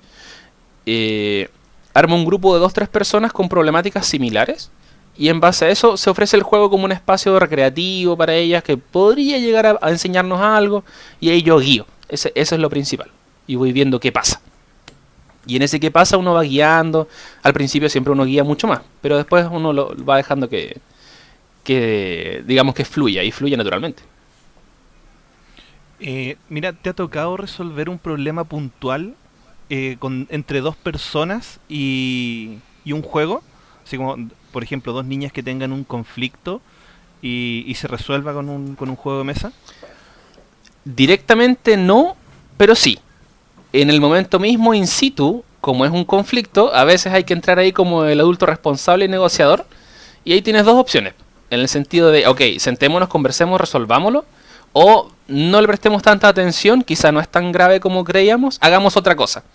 Y en ese hagamos otra cosa puede aparecer el juego. Y ahí uno siempre intentando ser el tío buena onda, el tío light, es como, ah, pero no se preocupen. Miren, vamos arriba un rato, juguemos algo, distraigámonos, así como pasémosla bien, si aquí no, no hace falta venir a sufrir al colegio y, y ahí uno como que, que va agarrando de a poco. Pero sí se nota mucho la diferencia cuando uno aplica eso con niñas o cuando lo aplica con adolescentes. Que el adolescente de por sí tiene una naturaleza más, más reactiva, entonces ahí el, el trato infantilizante hacia el adolescente puede ser incluso peor. Entonces ahí uno lo va tratando con cuidado. Y, y ahí Sí, quizá lo primordial... Sí, dime Gloria. No, que cómo haces que con lo conflictivo que es la edad- esa edad, eh, no tomen el juego como algo infantil. Que incluso para nosotros como jugadores habituales eh, está muy asociado a eso, da, los juegos son para niños. Y cómo llevarlo eso a un aspecto laboral ya. Yo creo que lo principal es entender el juego no como una necesidad para uno, digamos, como herramienta, sino que como una buena alternativa. Entonces, cuando los estudiantes se acercan a uno y ven que uno está jugando, como, oye, qué, in- qué interesante, y se acercan y preguntan, y muy a favor también me ha pasado que ya están un poco más conocidos. Entonces, oh, y un primo tiene ese juego. Ay, si una vez jugué el Dixit, cosas así. Entonces, ahí de, de por sí ya se adentra un poco más, más fácil. Pero también nos encontramos con este adolescente que dice, no, esos juegos son para cabros chicos, no, eso no me gusta. Y ahí la solución es como, bueno, nadie te obliga a jugar, pero si quieres jugar, aquí vamos a estar jugando. Oye, ¿y te ha pasado que el- los niños de repente te vienen a, a pedir más juegos o te vienen a recomendar juegos? Sí, ambas. Sobre todo en, la, en los recreos. Ahí, ya- ahí uno tiene que jugar harto igual con los límites. Porque en un colegio de 1300 niñas, si vienen dos niñas que tienen un poco más de confianza y dicen, tío, aparte un juego para el recreo, tengo que prestarla a todas. Y no tengo juegos para todas. y esa es la parte más compleja de explicarle a todo el mundo, que usted es estudiante, la valoro mucho, pero no es la única estudiante en este colegio. Y tengo que ser imparcial con todas. Y esa parte igual es entretenida. Entonces, de repente llegan niñas, por ejemplo, trabajo con una niña y de repente llega al recreo con ocho niñas detrás. Dice, tío, ¿es verdad que aquí vienen a jugar? Eh, sí. ¿Y nos puede prestar un juego? Eh, no. Oye, ¿no has pensado en tener una ludoteca en el En el- colegio? O sea, además de tu oficina, Eh, incorporar... eso es otro tema muy interesante, al menos para mí, porque mi tesis de posgrado que estoy haciendo ahora es precisamente con juegos de mesa y convivencia escolar. Ahí ya nos, nos adentramos a, a otro marco legal, digamos, normativo, que tiene que ver con la convivencia escolar en los colegios y cómo las ludotecas funcionan bastante bien. Pero ahí la, la noción, digamos, aún es un poco compleja, porque prestar un libro para alguien es súper fácil. Va y lo devuelve después. Pero un juego que tienes que contar las piezas, tienes que ver que las cartas no se doblen. También está mucho este vínculo de desconfianza el estudiante. Por ejemplo, si yo le presto un catán a una niña, no, que me va a perder una pieza, no, que me va a doblar las cartas, no, porque yo no sé con quién lo va a jugar o dónde. Entonces, es romper esa desconfianza es un poco difícil antes de pensar en, un, en una biblioteca en un colegio. Que funcionan, de hecho. Tienen buenas experiencias y buenas buenas referencias en relación a tener juegos en el colegio. Pero es difícil. Mm, Mira, yo mi tesis de mi tesis de pregrado, yo soy veterinario y no tengo nada que ver con educación, pero yo me dediqué mucho tiempo a educación ambiental. Yo era guía educativo haciendo visitas en un zoológico. Entonces, la, la educación y la, el aprendizaje en base a experiencia es una de las cosas a las que más me dediqué por mucho tiempo. Eh, y en la tesis de pregrado yo traté de identificar cuál es el momento apropiado para enseñar un concepto complejo como la biodiversidad en niños chicos. Porque el programa del Ministerio de Educación incorpora la biodiversidad en tercero medio, siendo que los niños lo podían aprender desde mucho más temprana edad. Y en el fondo se supone que los niños, el pic de aprendizaje máximo que tienen es a los 12 años. Pero ahí cuando la- las hormonas se empiezan a revolucionar y los caros chicos se empiezan a independizar y a, y a encontrar el yo, muchas veces no permiten de que uno les enseñe, ¿cachai? Eh, tú tienes una edad que en la que más te cuesta eh, acercarte a los chicos por esa individualización que en el fondo la llega con las hormonas. ¿Hay alguna edad que sea más complejo de tratar? Yo creo que sí, pero depende mucho del caso, más que la edad misma, pensando que, por ejemplo, en el colegio donde estoy tenemos un 80% de vulnerabilidad. Eso quiere decir que hay 80% de estudiantes que son de categorías prioritarias o preferentes, desde aspectos socioeconómicos. Entonces, a veces ese niño que llega enrabiado a la clase es porque quizás no desayunó, quizás vio cómo el papá le pegaba a la mamá. Entonces vienen historias súper complejas detrás. Y ahí uno como, como profesional, más que atender eso, ofrece un espacio no tan estresante, quizás un poco más recreativo. Y ahí varía harto el, el, el, objetivo, mucho desde la comprensión de uno mismo. O sea, quizás este estudiante que no está ni ahí conmigo, no es algo contra mí, sino que es contra su vida misma, La que sociedad. está intentando entender la sociedad, exacto. Entonces, el, el entenderse, insisto, a uno como una herramienta es lo fundamental. O sea, yo no le voy a solucionar la vida a esa niña, yo no le voy a meter al papá preso para que deje de pegarle a la mamá, ni mucho menos.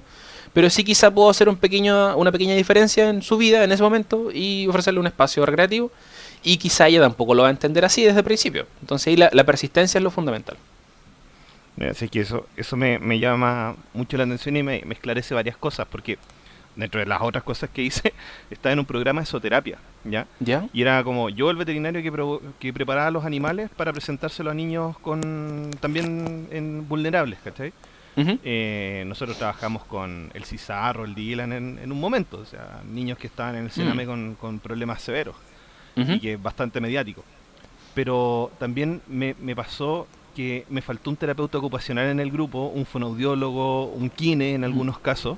Mm. Tú eh, tienes la, el, el privilegio de trabajar con un equipo multidisciplinario en, en- en las terapias que, con las que estáis trabajando. Por ejemplo, ¿tienes el apoyo de una psicopedagoga o de los mismos profesores?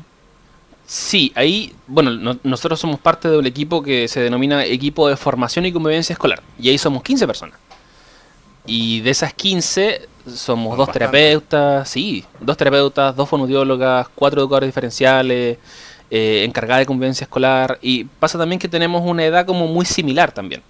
Entonces el, el apañe ahí, digamos, que, que nos ha tocado es, es muy alto. Y el equipo de por sí está bastante consolidado en ese sentido.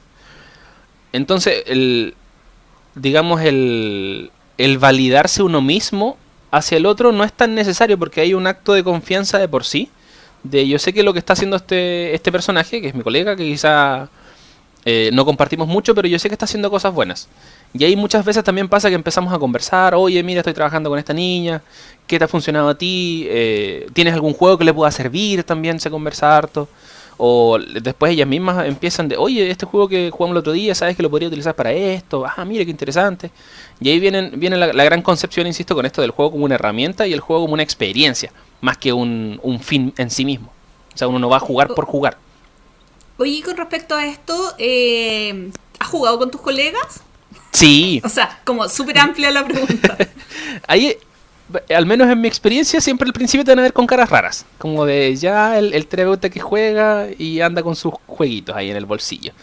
Y siempre, al menos en, mi experiencia, va a haber al menos un colega que te va a apañar para jugar. Porque de repente uno está almorzando, ya está en la sobremesa quizá, eh, faltan 10, 20 minutos para volver a, trabajar y, mira, ¿qué, qué es esto? Oye, mira un love letter, ¿lo conocen? ¿Quieren jugarlo? Mira, se juega así, se juega así. Y siempre va a haber alguien que va a decir, ya, démosle.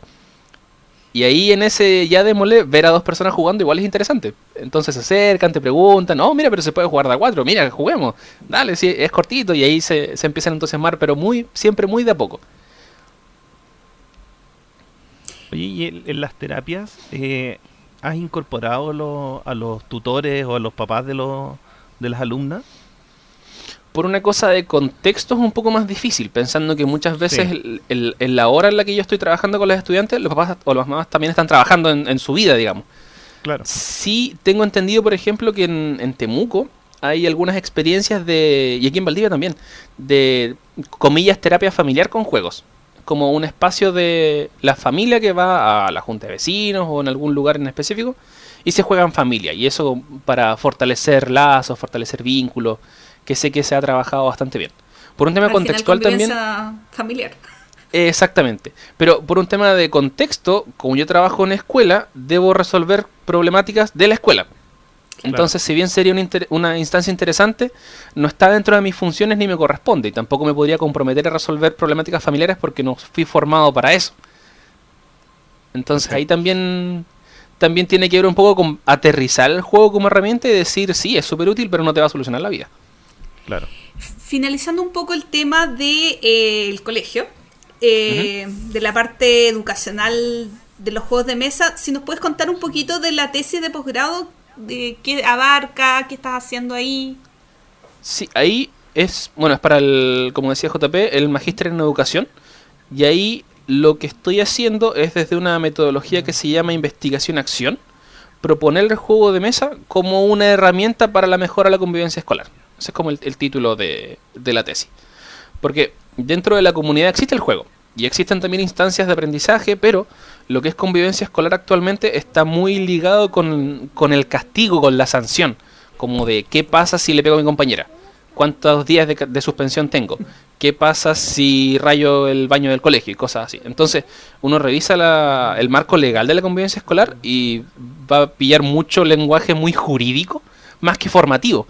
En muy pocas partes se habla de cómo desarrollar la convivencia escolar, cómo desarrollar la sana convivencia. Y ahí la propuesta fue de, oye, quizás esto que estoy haciendo yo en, en mi salita ahí arriba, escondido, podría aplicarse en un contexto más familiar, como por ejemplo la biblioteca, invitar a más personas y ver qué pasa. Muy siempre desde el ver qué pasa. Y ahí el juego de por sí se define como un espacio donde todos compartimos, donde nos, nos relacionamos más de forma horizontal, más que vertical, jerárquica, donde yo adulto te enseño a ti cómo se, se vive, sino que todos jugadores jugamos y la pasamos bien y al mismo tiempo aprendemos. Y hacia esa línea va la propuesta. Y ahí también muy de la mano con qué entienden los profesores por juego en la escuela, por ejemplo, qué entienden las mismas chicas por juego en la escuela. ¿Se puede jugar en la escuela? Pensando que el juego es un espacio muy, entre comillas, no productivo. Y uno en la escuela va a, muy, entre comillas, producir. Entonces, ese, ese conflicto más filosófico incluso, ha sido interesante abordarlo y, al mismo tiempo resignificarlo. Bueno, eh, no es solamente eh, Daniel, eh, terapeuta ocupacional que ocupa juegos de mesa. También tiene un canal de YouTube que se llama Diluvio Lúdico. Cuéntanos un poquito cómo nace la idea de generar este canal. Bueno, el- yo creo que siempre tuve la, la intención de hacer algo, digamos, entre comillas, para, para Internet. Me, me gustaba mucho el tema de la cocina, por ejemplo, pero por temas logísticos no me, no me llamaba mucho la atención aplicarlo. Y después con esta experiencia de, juegos de mesa con mis amigos, me di cuenta que tenía ciertas facilidades para explicar los juegos. Y al mismo tiempo, como era yo el que compraba los juegos, tenía la responsabilidad de jugar, de jugarlo primero y después explicarlo. Y después, de la mano de eso, me tocó muchas veces en el colegio, por ejemplo, explicar el Sushi Go 10 veces en una semana. O explicar el Carcassonne 6 veces en una semana. Entonces, iba puliendo ciertos aspectos, decía, este elemento de las reglas como que no se entiende muy bien, así que mejor lo voy a explicar de otra forma. O esta parte de aquí mejor se entiende cuando uno lo está jugando y no antes. Entonces, ahí como que tuve ciertas facilidades para decir, oye, parece que esto de explicar juegos me, viene bien. Y después también me daba cuenta que había muchos canales en, en YouTube de juegos de mesa, pero más centrado en, en inglés y no tanto en español. Siendo que hay canales en español muy buenos, pero no hay mucha variedad, quizá fue mi pensamiento en ese momento. Así que me, me decidí lanzar con, con una visión siempre detrás que tiene que ver con tratar a la audiencia con respeto. Ese fue como mi, mi principal foco. Porque me topé mucho con, con hartos videos del tipo, eh, hola amigos, bienvenidos y muchas gracias por unirse a este video y, por favor suscríbanse y denle like. Eh, me hace muy feliz eh, hacer este video para ustedes y como que mm, yo miraba eso y decía, no, no me convence mucho. Pensando que igual el canal siempre fue pensado en un público más desde los 25, 35 años. Entonces, tratar al, al público como el adulto que es, en ese sentido. Entonces, usted, amigo, le agradezco su tiempo por venir a ver este video.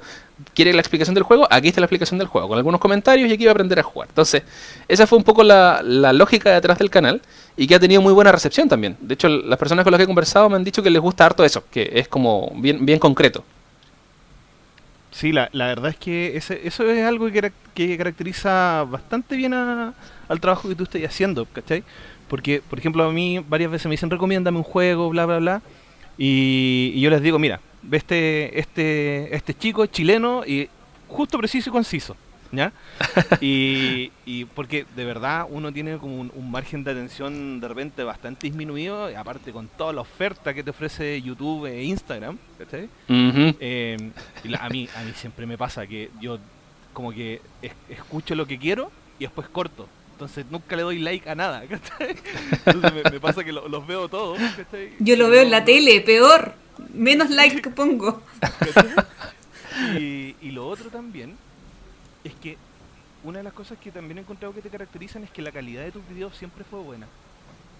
Así como la, la, en el fondo el- el- la calidad audiovisual eh, la iluminación, la, la calidad de la cámara, cómo se escucha, siempre estuvo de un estándar para arriba. ¿cachai? No es como los típicos canales que de repente uno ve de, los de los bloggers españoles que a medida que van avanzando se van comprando la cámara y van mejorando y, y tú, por ejemplo, los empiezas a ver cuando llevan dos, tres años, vuelves a los primeros videos y no los quieres ver. En, tu caso, así, me, me da gusto volver para atrás, ¿cachai? Entonces, Sí, eso, ahí- eso es algo que, que se valora bastante también. Se, se agradece. pues. De hecho, hace poquito compartí un video por el aniversario de las primeras tomas de Diluvio Lúdico. Y al menos a mí, desde mi, mis parámetros y mis estándares de calidad, esos videos son muy malos. O sea, están grabados con un audio más o menos, no tenía micrófono en ese momento. La cámara era la cámara, una que, que tenía, que creo que su resolución máxima era 480p. Así, de, una cámara vieja con, con una luz que chocaba, venía desde arriba y chocaba y reflejaba. Entonces, cuando hice el canal, sí vi muchos videos de otros canales, porque también una de la, de la- del espíritu de Diluvio Lúdico tiene que ver con fomentar un poco la conversación del, del juego de mesa, a diferencia de lo que pasa con el videojuego, porque canales de YouTube de videojuegos hay miles, miles, miles, y son muy buenos también, muchos. y se dan la facilidad de conversar de ciertos temas, de mostrar imágenes. Y yo pe- pensaba que con el, con el juego de mesa no, no existía mucho eso. Entonces, igual me inspiré en hartos canales para poder replicar un poco algunos elementos, algunos Instituto componentes y poder hacerlo bien, que tenía que ver con esto de la iluminación, el enfoque, etcétera. Es que no sé si es Sí. resonancia o. Yo me pregunto por qué el pobre Meeple azul lo atropellan. Esa, esa intro tiene una, una anécdota. Esa intro yo la hice un día domingo a las 5 de la mañana. Porque Chuta. ese día, bueno, yo soy bien alérgico. De hecho, en algunos videos ustedes pueden ver que me toco mucho la nariz. Y eso es porque tengo mucha alergia. Sobre todo aquí en esta ciudad con los índices de polen más altos de, Chile. Y ese día me recomendaron corticoides para la alergia. Y me dijeron, inyectatelo en la mañana porque muy probable no te dé sueño después. Ah, ya, bueno, dije yo. Y efectivamente no me dio sueño. Entonces era la una de la mañana, tenía los tremendos ojos abiertos, no tenía nada de sueño. Dije, ya, pues hay que aprovechar el tiempo, si ya hoy día parece que no dormí. Y esa misma noche hice el, el- la intro y yo creo que fue como muy improvisado. Así, ya Meeple, sacrifícate por el equipo, serás atropellado. Y, y ahí se, se dio más que nada, no hubo ningún guion, no hubo nada, improvisé. Y terminé a las 5 de la mañana de editar. Esa misma noche lo edité, lo grabé, hice todo, así.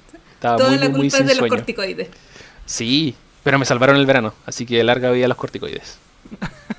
No hay, no hay que abusar, no hay que abusar, por favor. Mu- Mucho menos de sus mascotas, por favor. No, no, una experiencia única que no se la recomiendo a nadie porque de verdad no dormí esa noche. Pero fue productiva, eso es lo bueno.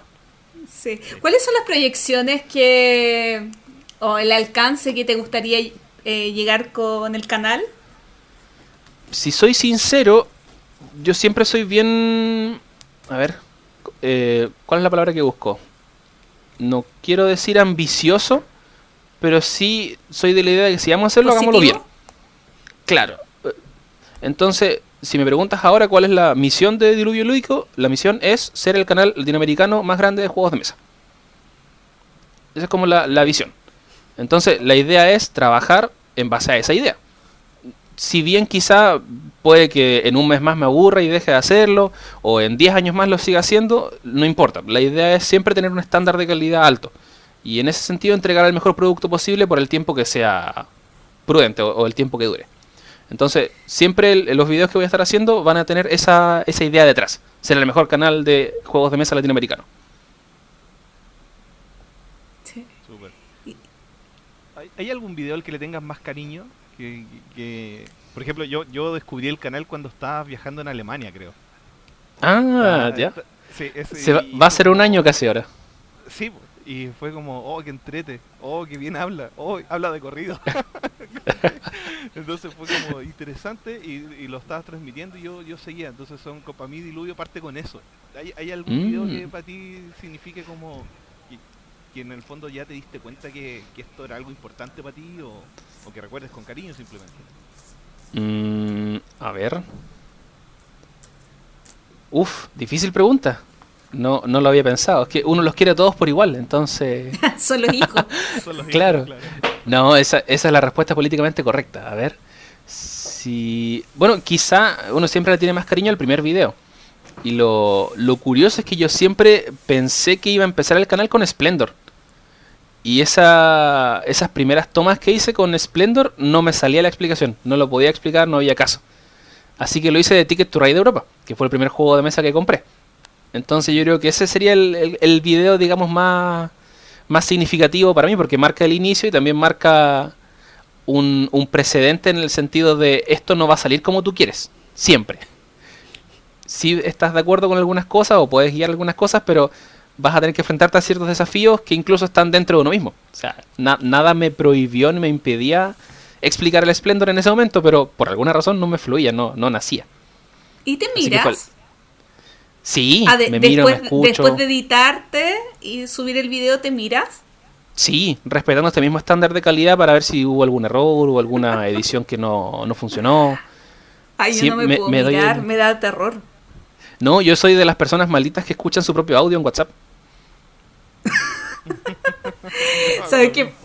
Por ejemplo, cuando grabamos para Océano de entrevista, ¿Ya? me, me sacrifiqué y me vi y me di cuenta que, porque como me da pánico, eh, de repente hablar, hablo en modo automático.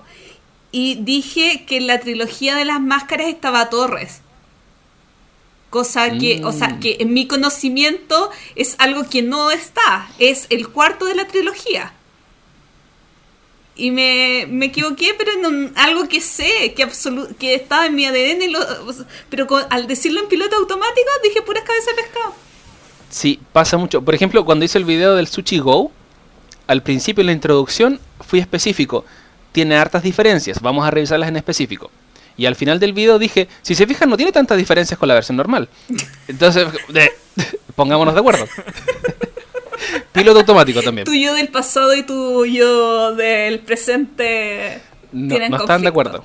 Sí, Sí. no, por eso lo hago el ejercicio de escucharlo y verlo y, Sí. y analizarlo. Tienes que jugar con ellos para que te- tengan una mejor convivencia. Eh, Exactamente. Oye, cambiando de tema, saliendo un poquito del canal y viendo un poco lo que está sucediendo en Valdivia. Eh, cuéntanos, eh, que hay mucho movimiento alrededor de los juegos de mesa, también un, un grupo de diseñadores de juegos que se está juntando. Cuéntanos un poquito la situación de la ciudad, no ahora, sino eh, en épocas de tranquilidad y normal en, en el país. Bueno, yo Y en el tengo mundo. la... Sí, sí, de hecho. Tengo la, la ventaja que el proyecto de Diluvio Lúdico llegó a algo que ya estaba más o menos consolidado, que es Valdivia Lúdica de por sí. Donde ahí el trabajo que está haciendo la guarida de Burnaby y Ludoteca Zona B ha llevado hartos años en, en acción. Se han hecho muchas actividades desde no hace un mes o dos meses, sino que hace muchos años. Guarida, de hecho, ya cumplió 14 años eh, hace poquito. Feliz cumpleaños para ellos, por cierto. Y Diluvio Lúdico forma parte de. Entonces, la ciudad de por sí siempre se ha movido con los juegos. Ahora último, más con los juegos de mesa, porque también se ha, se ha hecho más mundial el fenómeno. Y este grupo de autores de juegos de mesa yo creo que forma parte de también, de esta expansión de movimiento. Y también muy... Sí, No, que yo recordando mis primeros viajes a Valdivia como jugadora, ya. eh, me remonto al 2002, 2003, ya. si no me equivoco por ahí, eh, que fue mi primer verano que ya sabía jugar rol.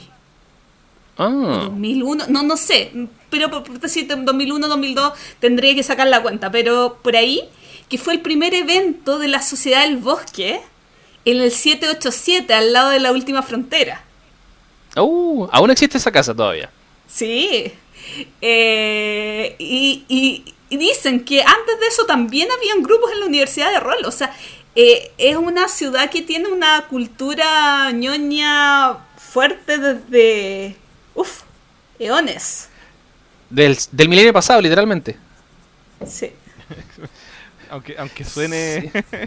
Aunque suene antiguo. Efectivo. Sí. Literalmente, sí. De hecho, el, el mundo del rol es un mundo donde yo no me he adentrado mucho, que digamos, pero sí es algo que forma parte de. Por ejemplo, el mismo Juanito de la Guarida juega harto rol. eh, Ricardo Ricardo Concha también de Nemoris Games también tiene un, un pasado bien, bien grande con, con los juegos de rol. Y tengo entendido que Víctor Hugo y Juan Pablo de Ludoísmo también tienen un pasado ahí relacionado con los juegos de Pasado, rol. presente y futuro. Pasado, Sí. presente y futuro. Uf, Bueno, y, que de y años y años yo creo ahí jugando. Sí, y Sí. yo creo que igual es, es parte de una ciudad donde llueve tanto, la lluvia no te puede impedir hacer actividades, entonces una junta típica puede ser en una casa al lado de la estufa y si está lloviendo eso no detiene la vida, entonces se, se da la invitación para hacer hartas actividades. Y ahí evidentemente todo lo que se haga bajo techo tiene harto harto digamos harta masividad. Entonces, rol y juegos de mesas también siempre ahí bien bien de la mano. la, la lluvia siempre ha, ha inspirado la creatividad en, en muchos aspectos de la vida. Me acuerdo Sí. que vez estaba escuchando así unos finlandeses que decían si nosotros no nos encerramos a tocar metal nos morimos de frío. Yo en Una lo solucionaron con, con, con el, el mundo ñoño. Sí. Así es. Oye, después volvemos de nuevo al encierro y a la estufa.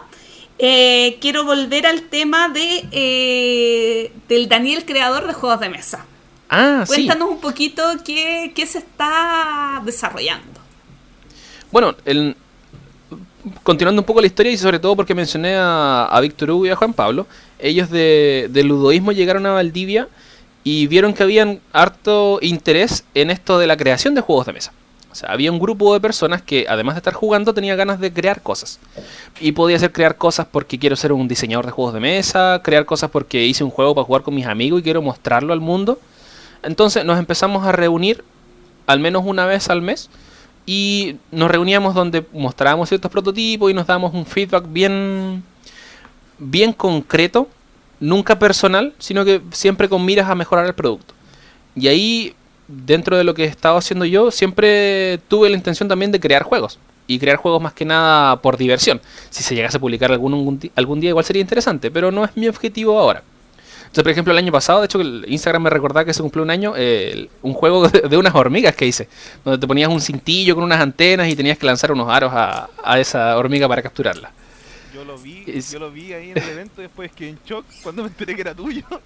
y, no le- y no te saludé, no, no te, no, no- fue terrible saber que eras tú después de mucho tiempo. De hecho, eh, por ahí está en la caja si quieres te mando el, el cintillo algún día para que puedas jugar. pa- Para jugar. No, pero por ejemplo, yo creo que tengo más ideas de juegos que juegos de mesa concretados. Y los juegos de mesa que he estado haciendo no están completos. Siempre he estado como probando y viendo ideas. Yo creo que esto de la cuarentena igual podría llegar a ayudar a, a concretar un poco más de juegos. Pero al menos hasta ahora no estamos formalizados como una asociación, ni mucho menos. Pero sí teníamos esta tradición de juntarnos al menos una vez al mes.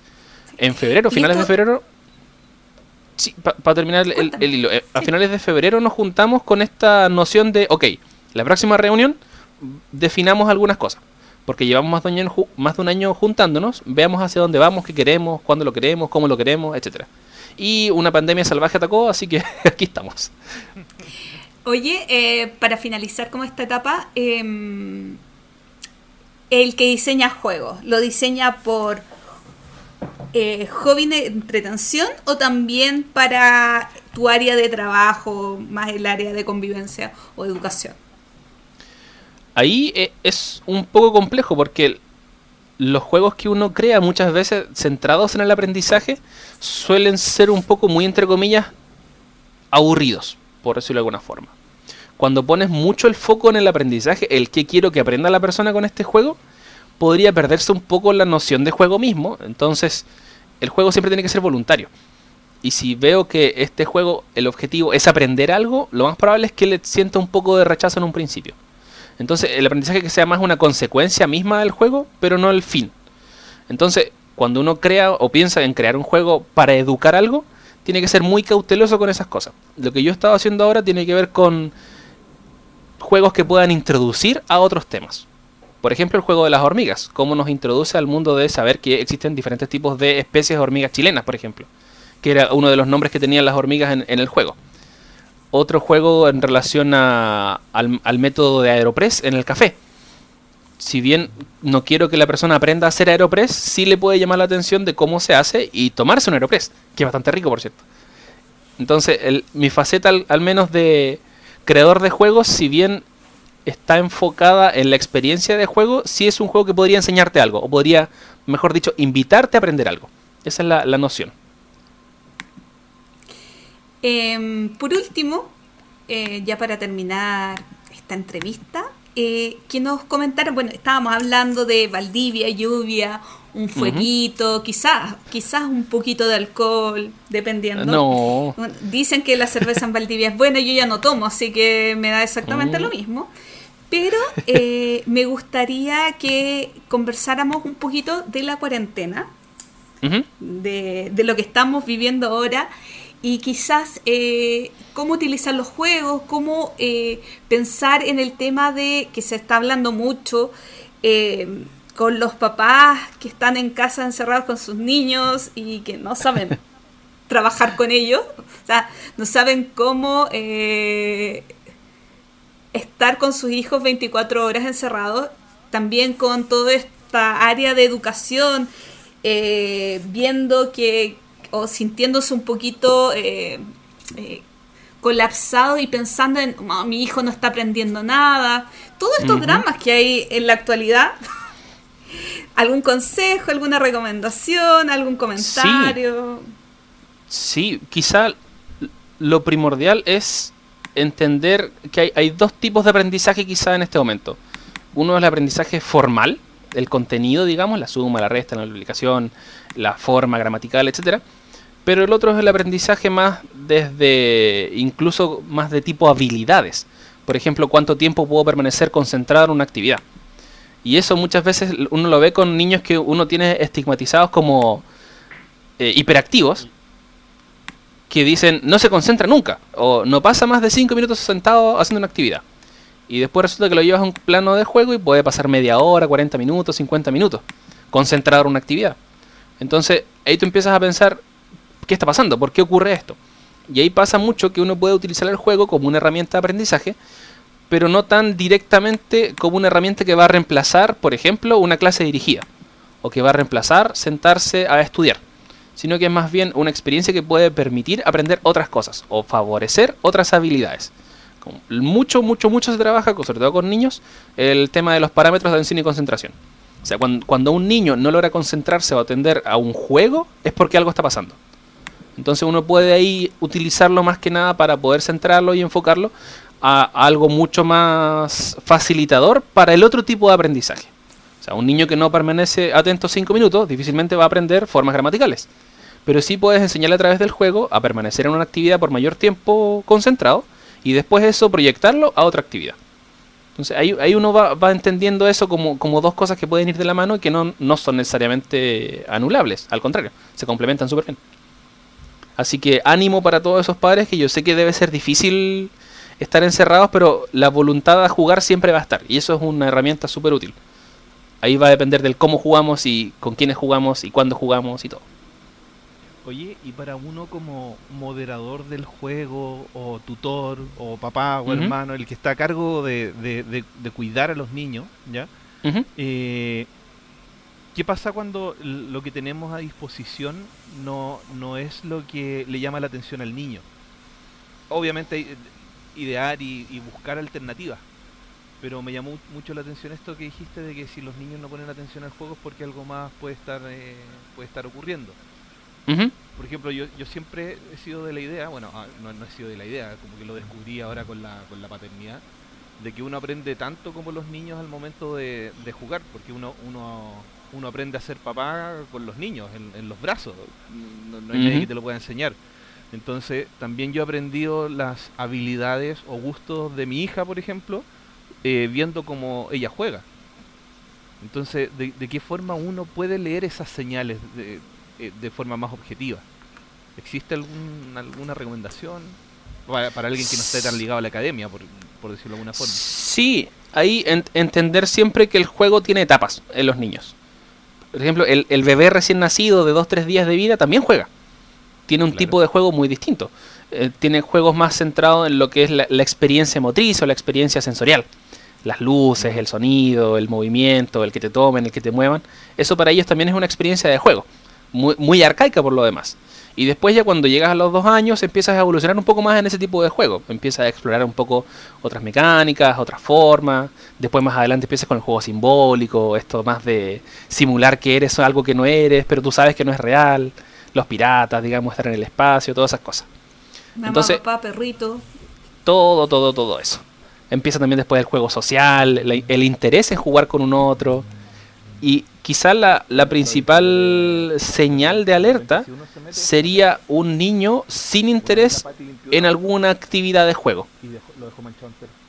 Eso sería un poco extraño en el sentido de la naturaleza del niño es a jugar, pero este niño no está interesado en jugar nada. Al- algo puede estar pasando.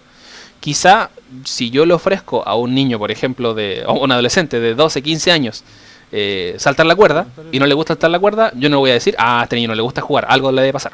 No, sino que uno se va adecuando un poco al contexto y va haciendo una... No Quizá es flojera. Claro, no es ninguna señal de alerta en, en ningún caso. O quizá la forma en que yo lo estoy proponiendo, porque el juego de por sí hay que entenderlo como un espacio que no tiene un fin en específico. Entonces, si yo le digo al, al niño, o juegas conmigo o no tienes postre. ¿Es un juego eso realmente? no, po. Imponiendo un juego como un castigo. Y son cosas que muchas veces ocurren. Anda a jugar con Sí. tu hermano, si no, no te voy a prestar el, la play. Entonces va el hermano y va obligado a jugar. Ese obligado a jugar es el peor error que uno podría hacer. Entonces, incluso a veces no pasa por el niño, pasa por uno mismo. El cómo uno ofrece el juego, lo promueve y además lo, lo refuerza. Sí, Eso- Como, como la, la otra vez la Gloria lo decía, porque y que la Gloria me lo enseñó. No- Nos encontramos en un evento de juegos de mesa y yo así como ¿Ya? Gloria, tú que eres pro Java, multi Java, eh, evangelizadora de Java, recomiéndame al- algo para mi hija. Y, y me pasó el juego que más jugué el año pasado, que fue mi primer frutal. Y me dijo, la regla base de este juego es que el niño, las primeras veces que lo juega, lo juega como quiere. No, no, no hay reglas, el, el niño inventa cómo jugando. Y eso a mí me, me abrió me abrió un mundo de posibilidades pa- para, para que las fichas de, de ajedrez fueran una pista de baile. ¿Cachai? Pasó el otro día. Entonces eh, me decía, ya, ¿cómo se mueve esta pieza? Y yo le explicaba, ¿y cómo se mueve esta otra? Ya, eh, pon música porque van a bailar. Y yo, No. ya, perfecto que bailen. Entonces, el, el- el- eso- es- a eso voy que uno aprende a ser papá o a ser mejor hermano viendo cómo los niños juegan y dejándolos jugar. Ajá. Yo quería tomar algo que decía Daniel de mm, el obligar a jugar y, y- y traspasarlo adulto, que no deja de ser un tema especialmente ahora con la cuarentena, no obligar a jugar a quien no quiere jugar. Bueno, Eso yo es estoy sola, así que no me puede, no puedo obligar a nadie. pero No, pero un, sí un como un juego, consejo. un juego obligado no es juego. sí, Sí, toda la razón. sí. Pobre César. No, en realidad a mí, a mí no me obligan a jugar, si a mí me dicen juguemos, juguemos, lo que sea. Incluso a bailar con entre un caballo y un alfil. No, pero la- las experiencias de juego son fundamentales. Por ejemplo, en este mismo caso que dice César, ¿qué hubiese pasado si le hubiese dicho a su hija, no, así no se juega al ajedrez? Y es, Claro. y para eso no se usan las piezas. ¿Qué, qué, qué aprendizaje le va a quedar a esa pobre niña? Que, chuta, parece que no se puede jugar así. Sí, no, sí, de hecho a mí me frustró en un momento, pero ya fue como ya, de- de- dejemos que, que ella haga lo que quiera. Sí, sí, la, la idea es jugar. Sí.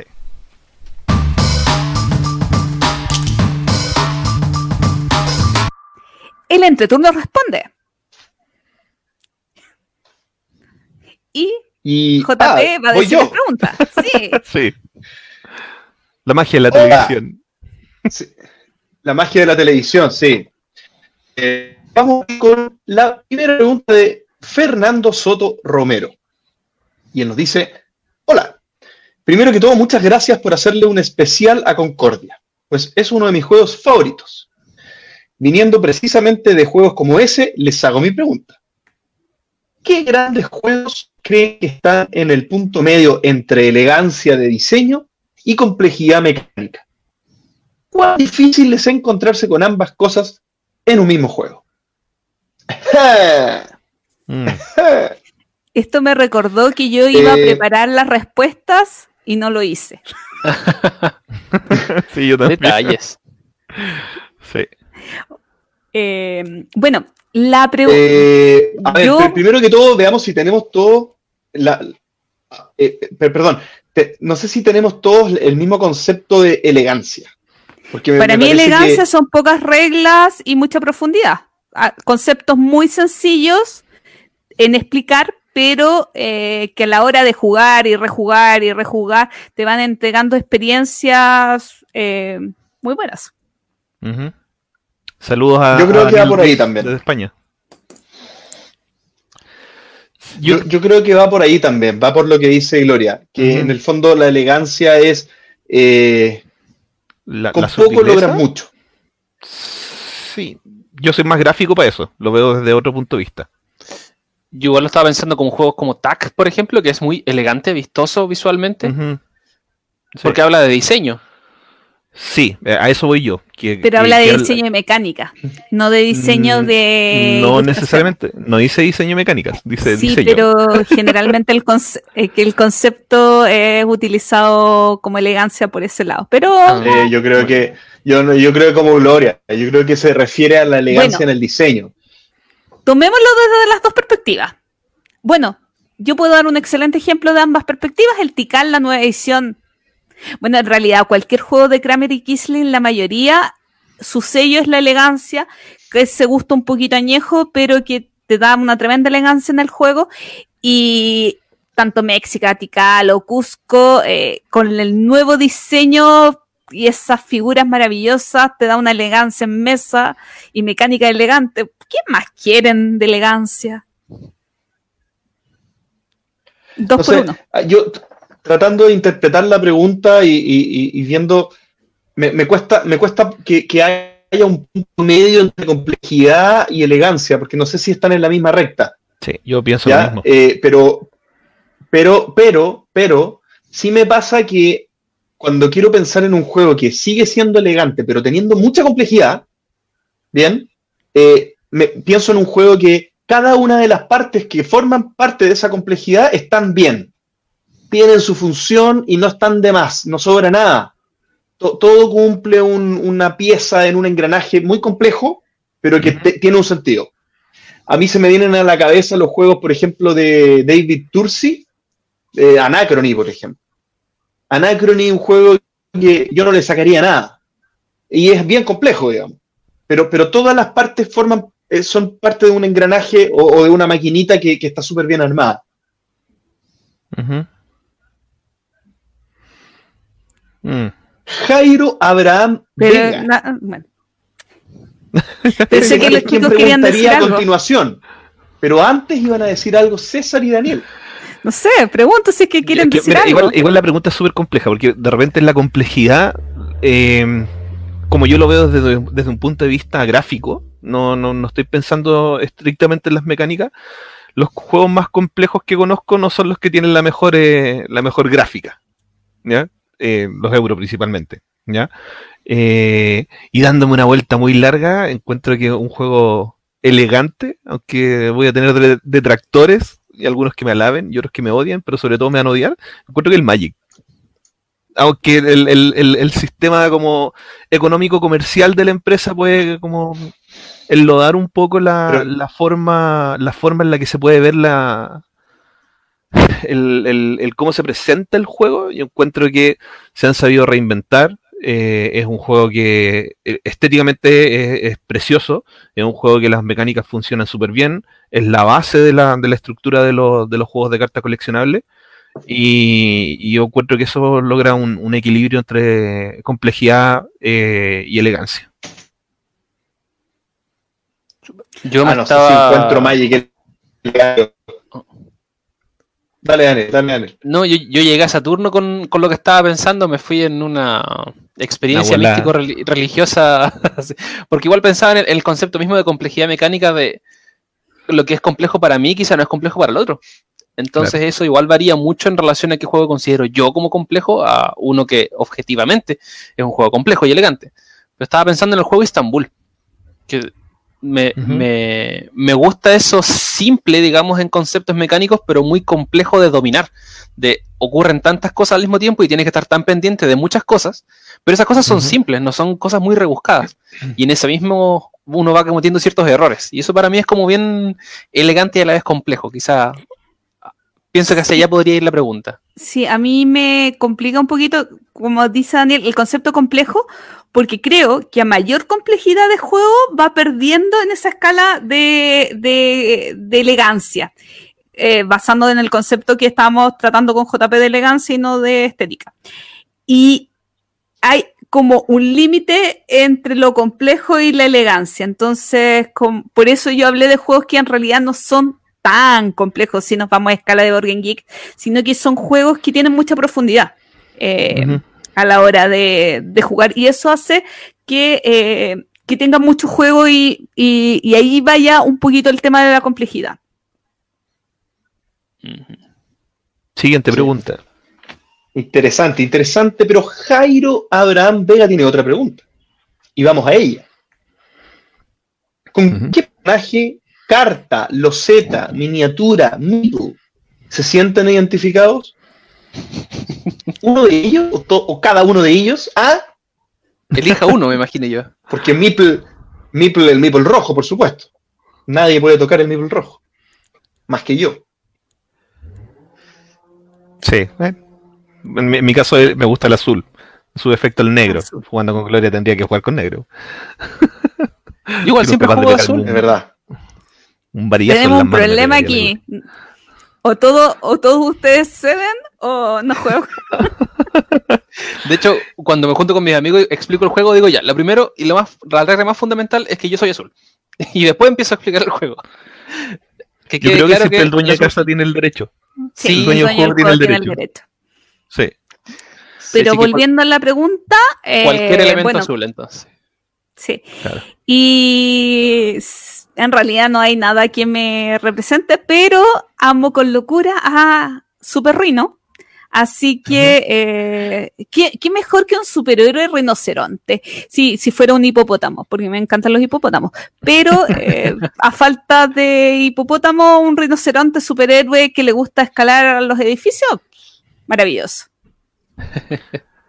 Yo si tuviese que escoger una yo carta, me siento identificado. Ah, perdón. Yo iría por el relámpago, Lightning Bolt, en Magic. Me encanta. El- la juego desde, me acuerdo cuando abrí mi, mi primer caja, eh, me dije, es barata, pega tres, mata lo que sea, maravilloso. Y, y- y cada vez que puedo jugar la, la pongo en una baraja. Así que el formato lo permite. Me encanta. Sí, mira, yo estuve a punto de decir el contrahechizo. estuve a punto, ¿ah? Eh, porque, claro, me, me identifica mucho ese tipo de juego control. El contrahechizo es una carta de Magic, que para los que no saben, que no creo que nadie, que alguien no sepa, ya, por favor. Pero el contrahechizo es una carta de Magic que logra cancelar el hechizo que está lanzando el oponente. Sí. Eh, ese estilo de juego me, me- me gusta mucho. Pero creo que me quedo con Averick Albright de Descent. Es eh, el pala, un paladín de- del juego Descent segunda edición. Eh, me encantan los. Me encantan los. No sé si los paladines tanto, pero lo- los clérigos. Siento que el jugar de support es algo que me apasiona. Yo jugaba WoW mucho tiempo y siempre fui support. No, no me. No, no me, no me veía en otro, en otro rol que no fuera de soporte. Me, pare- me parece que hay algo, algo de altruista tengo yo en mi alma que, que me hace ser ese tipo de personaje. Sí. Nuestro amigo, nuestro amigo Claudio Fernández dice el trajo furioso, grande el trajo furioso. También una, una carta mítica de Magic. El trago furioso es el, el que, el que tiene prisa. 1-1 Mensaje con pizza, uno. dice, está- Ah, estaba furioso con ah. su mundo, estaba furioso con su familia, estaba furioso con su vida, pero principalmente solo estaba furioso. Tremenda Solo está caja, furioso. Ahora hay una mejor, que aparte tiene una habilidad. Pero bueno. Sí. Vamos con Alexander David Larraín. ¿Alguno de ustedes ha jugado Tesoro Maldito? Si lo han jugado, ¿qué opinan? Si no, los invito a probarlo. Yo creo que par- soy parte de esa parte de la pregunta. Yo también le- lo he mirado de lejos varias veces y no lo he podido jugar. Eh, yo me espanto un poquito que sea semicooperativo, que ustedes saben que los semicooperativos y la Mm. gloria no se llevan muy bien. Sí. Pero, Daniel, vamos, ¿tú lo has probado? lo no, lo, conozco, sé que se juega de 3 a 5 personas, pero lo, lo reconozco más que nada por la caja, por, por ese tono medio egipcio. Así Sí. que voy a, voy a aceptar la invitación de Alexander y voy a probarlo apenas tenga la oportunidad. Sí, yo también me sumo a esa, a esa iniciativa de probarlo. Bueno, Alexander va. Pregúntalo en, en un capítulo más, a ver qué, cómo te va, Alexander. No, como en 10 Vamos, más, de aquí que con- Como termine la día cuando salgamos la cuarentena. cuarentena. Ah, bueno, sí, bueno, pero 10 más, no, no nos pongamos cataclísmicos. Bueno, Rodrigo Osf. Hola, el entreturno. ¿Cuál fue el juego que jugaron y jamás volverían a jugar? Y que consideran. Y, y- no, y qué consideran aburrido de un juego de mesa? Mm, Mm. No sé si yo tenga algún juego Algo que, no en general considere aburrido. Ando, algo que, que en general considere aburrido. Creo que. No sé si me ha pasado así como a Gloria que yo diga, no, mira, odio los, los tanto. O esta mecánica. Me pasa que, que- que no trato de no sesgarme mucho pa- por si algo me sorprende de, de una mecánica que, que no me ha gustado hasta hoy día, pero, pero no sé si me atrevo a decir que, que- la descarto. Claro. Mira, a mí me ha pasado que he jugado juegos que sé que me van a gustar, pero en momentos inapropiados porque estaba pendiente de otra cosa. Por ejemplo, eh, Dominion, cuando lo jugué no me gustó, porque estaba más pendiente de jugar otra cosa que estaba un poco más allá. Y sé que es un juego que por, por, el, por la estrategia que, que demanda, me encantaría. Y todos los deck builders, para mí, se, se entre comillas, se, se vetaron porque el que jugué no me gustó. Mm. Y yo creo que va más en el momento y en el grupo con quien lo juegas. Lo mismo me pasó con Carcassonne. ¿ya? Carcassonne es un juego que también lo jugué y no me gustó. Pero veo tutoriales de cómo se juega y, y- y me dan ganas de jugarlo. Entonces tampoco me, me puedo negar a, a la- a las malas experiencias para, para vetar un juego. En mi caso me pasó con Yo creo el que- juego Código Secreto. Que. Yo creo que es por las características de juego de mi grupo que no, no pegó mucho cuando lo jugamos. Creo que lo que considero aburrido, respondiendo a la pregunta de Rodrigo, es el tener poco tiempo de juego y mucho tiempo de lo que va ocurriendo entre lo que hace la otra persona. Por ejemplo, el el mismo código secreto es mucho tiempo Claro. para decidir qué palabra voy a decir y después mucho tiempo para que el equipo piense qué palabra va a decir. Entonces, en ese entretanto, se, tomo el celular, empiezo a buscar quizá qué cosa. Entonces, eso quizá no, no lo hace muy atractivo, al menos con el grupo con el que yo jugué. Como bien dice César, varía mucho de acuerdo al- a con quienes uno lo juega, más que el juego mismo. Mm. Yo qué juegos jamás volvería a jugar. Bueno, hay muchos juegos que trataría de evitar, pero eso de jamás volvería a jugar, como los peores, no, eh, Mm. ese, ese que conté una vez del, del infierno de Dante, es que eso no ni Mm. siquiera era juego moderno. Entonces, como que descartado. ¿Qué, qué otro juego muy... Sí, tenido muchos juegos que son eh, terrible y horrorosamente malos pero en realidad podría jugar cualquier juego con un poco de sacrificio, a menos que fuera realmente malo y largo. Porque malo y de 15 minutos, por el grupo lo acepto. Y que para mí que hace cosas aburridas, las cosas que no me gustan, que me aburren, me aburren los roles ocultos, en muchos casos me aburren los cooperativos, pero eso va mm, no tanto con el juego, sino con mis gustos personales y que cada día son más jodidos a la hora de jugar. Oye, Carlos Soto nos pregunta, ¿podrían hacer un top de juegos a distancia, ya sea utilizando Discord, Skype, etcétera? Yo, la verdad, esto, esto lo tomo, yo lo estoy descubriendo ahora. Eh, eh, lo, lo mencioné eh, hace, hace un rato atrás, el Gloomhaven, que, que fue, que yo creo que ha sido la primera vez que he jugado un juego a distancia de manera híbrida, digamos, con, con, con una cámara y, y yo jugando. Y ya el resto sería, claro, con estas herramientas. Ah, pero Discord es una herramienta... No, no es como Tabletop Simulator, ¿no? Es no, otra es cosa. de audio. Es de audio, claro. Entonces se refiere a jugar así, como, estoy- como dije recién, como en híbrido, como montar el tablero y poner webcam y, y jugar. Eh, ¿cómo- tú, tú, Gloria, tú ha- harías un top como hipotético? ¿Podrías, ¿Tú crees que podríamos hacer un top hipotético como lo que creemos que funcionaría mejor utilizando ver. ese tipo de herramientas? Yo en el número uno pongo la mecánica roll and ride.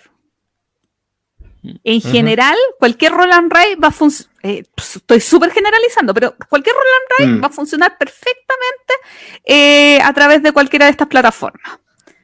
Después, el problema crítico es el setup, el mantenimiento de los juegos. Entonces, mientras el juego tenga poco mantenimiento, podría funcionar bien. Ahora, juegos narrativos fun- deberían funcionar bien. Entonces, más quizás por las, ir por las familias que por juegos en específico.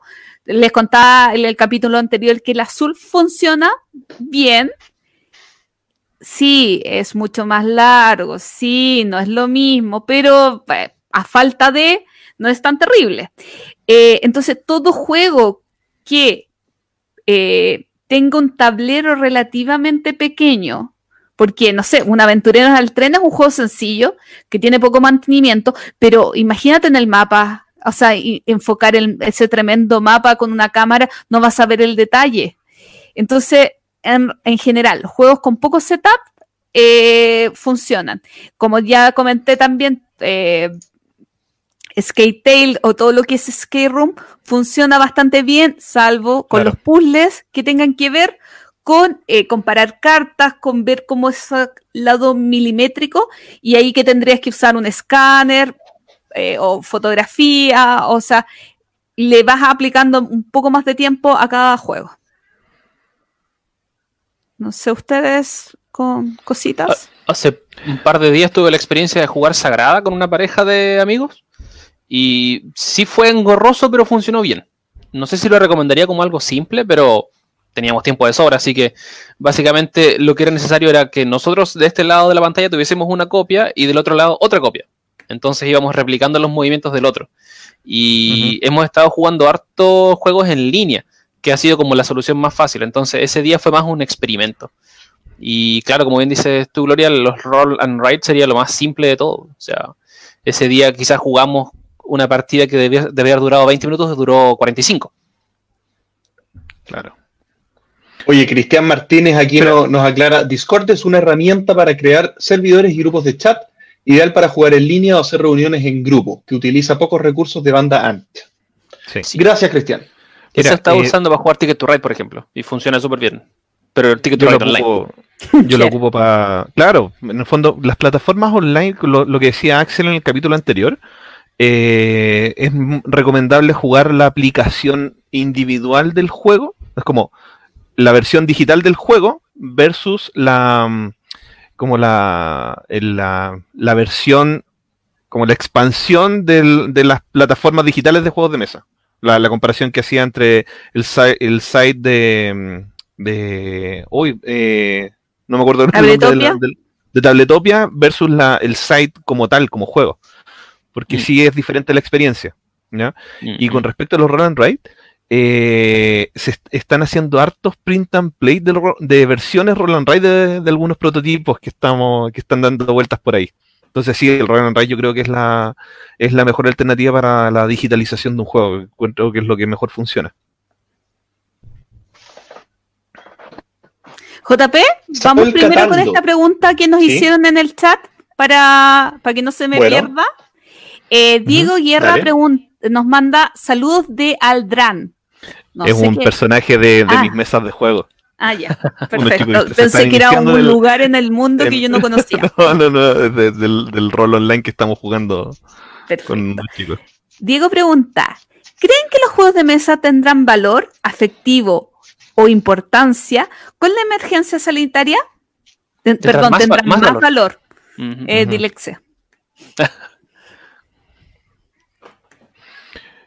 Yo creo que sí, indiscutiblemente. De hecho, el, el- el hecho de, de valorizar la experiencia en personas que no están acostumbrados a esto es como, piensa la gente que sacó, no sé, en la gran capital, en la casa, ¿cachai?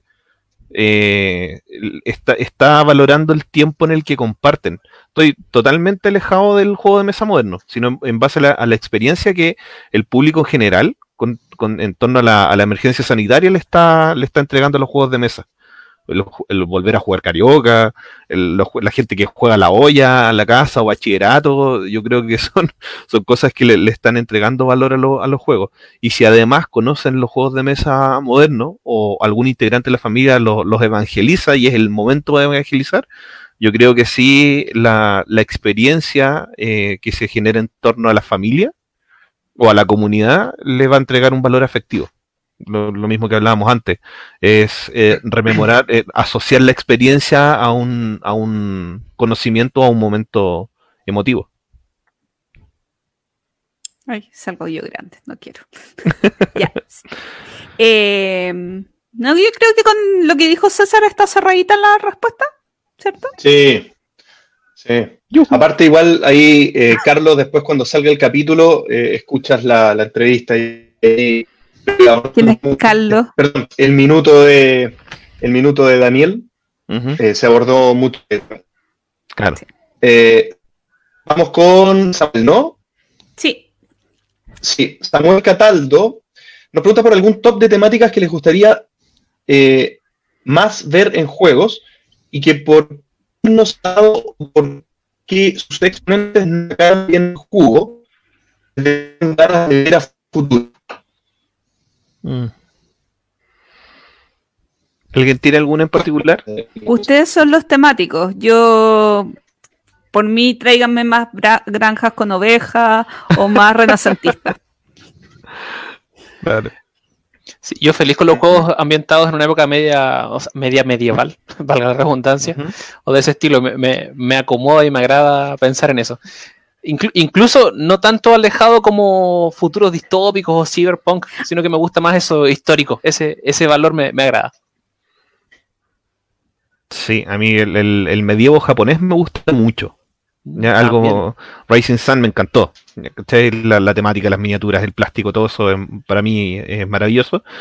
Pero también los juegos de piratería, que, que en el fondo sea piratería de verdad, no, no juego, no juegos de en el que tiras el dado y le pegas a alguien y que sean figuras de pirata. En el fondo que, que la, la- el, el hecho de hacer piratería en el, eh, de traicionarse en el momento, eh, de, de robar, ir, pasar por tortuga y embriagarse son cosas que están alejadas a mi realidad de persona. Entonces son como cosas que me, me gusta jugar. Sí. No, quizá, quizá algún, alguna temática nueva. Eh, por- quizá algo que no se nos ocurra. Algo que- Sí, sí, eso sería como los Eh, como- porque, claro, porque ya es como competir por quién implementa mejor una temática, lo vemos siempre. Por el fondo, juegos de piratas. Este me gusta más que este, me gusta más que este. Pero, no sé, alguna temática que nunca te imaginaste de cambiar o de, no sé, algo, algo raro que termine siendo un es el tipo de cosas que yo creo que, que me, que me gusta encontrarme. Sí, mira, a mí, a mí yo pienso en ese caso, por ejemplo, lo, en cómo se implementó el virus, que es un juego de cartas súper sencillo, pero que, por ejemplo, la gente del área de la salud eh, les vuela la cabeza. Es una cuestión que es como tú lo puedes llevar a cualquier persona que, que se dedique eh, enfermería, medicina, química, lo que sea, y les va a volar la cabeza. Es un juego para entrar en ese, en ese espectro profesional, ¿cachai? Y en el fondo la, la, la temática podría haber sido lo que sea, pero funciona súper bien. ¿Cachai? Siguiente pregunta. Jairo, Jairo Abraham Vega, que, que ya había aparecido, ¿no? Sí. Sí, Sí. segunda pregunta de Tiene Jairo. muchas cosas que preguntarnos. Maravilloso. Maravilloso. ¿Qué juego tienen y aún no pueden estrenar, Uh, aunque esté uh. años en su banca? uh. y que tengan ganas de jugar claramente. El mío es Run Wars. Y Forbidden Stars, ¡qué juegazo! Llevan como tres años esperando. Y el Terraforming Mars, año y algo. Uh. Ay, Oye, primero decir que Forbidden Stars es tremendo juego. Yo por favor te digo, juégalo. Juégalo. Es tremendo. Y yo el juego que tengo eh, guardando polvo hace mucho tiempo es el Guerra del Anillo. El- esta ópera del Señor de los Anillos. Para dos jugadores, o cuatro, pero en realidad es para dos. y tengo mucho para jugarlo y creo que lo he comentado. Este lo he tratado de leer unas 14 veces. y no lo logro, no puedo, no puedo aprender a jugarlo y sacarlo a una mesa y jugarlo. He tratado muchas veces, de verdad, no, no es que esté solamente en el estante, he tratado, pero no, no puedo. Alguien que me dé un tip, por favor. Yo tengo juegos hace seis años en la estantería sin abrir. Eh, y no me da ningún cargo de conciencia. eh, Se- Seguir O sea- leyéndolo por siete años no más. estoy arrepentida. o sea, no me da ningún cargo de conciencia tenerlo más tiempo en la ludoteca. Porque las cosas que realmente estoy desesperada por jugar, eh, debería haberlas jugado. Pero ojo Ajá. que no me acuerdo. Y creo que no tengo ningún juego así desesperada en mi ludoteca por jugar. Los juegos que tengo desesperados por jugar no están en mi ludoteca todavía. Y eso me desespera más porque Mm. no los puedo comprar y tampoco tengo amigos con quien jugarlo. Entonces, como que, ¿para qué voy a...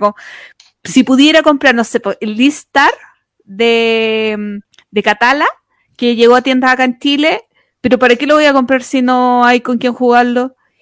Eh, los que me desespera, o sea, hay juegos que me desesperan por jugar, pero no tengo con quién jugarlo y, y los que ya tengo se pueden esperar un año más, total. ¿Qué tal? Total, total. un año más, ¿qué más da? Dicen para año nuevo. ¿Tú, Daniel, tienes alguno? Eh, La eh, oye, que- yo sé cuál es tu... Ah, perdón. No, el... respondiendo a lo que preguntaba César, eh, tengo una, una práctica bastante honesta conmigo mismo y es intentar vender los juegos que han pasado más de seis meses sin ser jugados. Uh. Algo que no haría. Mi, di- mi Dios que Iba no me lo justamente impide. comentar que nunca vendí jugar. Es que e- es un ejercicio que intento hacer no, no con los juegos de mesa solamente, sino que con hartas cosas, de, en el sentido de prefiero que lo tenga alguien que le va a servir o que de verdad lo va a disfrutar, a tenerlo aquí acumulando polvo, si finalmente eh, se ve bonito para mí. No, prefiero que, que el juego lo tenga alguien que lo va a jugar y que le va a gustar, a tenerlo ahí pasando pena. Así que esa, pero sí, para responder la- pregunta misma, el, el Kailus le tengo hartas ganas todavía, no lo he podido probar, pero ahí está, yo sé que viene pronto, que mi grupo de amigos está en cuarentena, así que no he podido. Me acabo de acordar de, igual lo tengo hace dos años casi, el. Imperial de Mark Gerk, que es el mismo autor de Concordia. Me- se me ha hecho súper complejo las reglas, no, es tan complejo, pero como que comienzo a leer y me da sueño. Eh, y es un juego que tengo muchas ganas de jugar. El problema es que eh, parece ser más parecido, si bien es como una continuación y todo es como muy similar, es un juego más an- anterior a Navegador, si no me equivoco, y a mis amigos les gusta mucho Concordia, pero no les gusta Navegador, entonces como que no sé si me lo aceptarán tan fácil. Listo, perdón. JP iba a decir algo sobre mí, parece. ¿No? Ah, iba a decir que yo sé qué juego te pasó eso a ti. Sí, es que mira, a mí me pasan dos cosas. Primero, aquí la gente no lo ve, pero a este lado tengo un angelito. Un César angelito y acá tengo un César con cacho. Este dice, no te deshagas de tu juego. Y el angelito le dice, sí, hazle caso al diablito. Yo no me deshago de nada.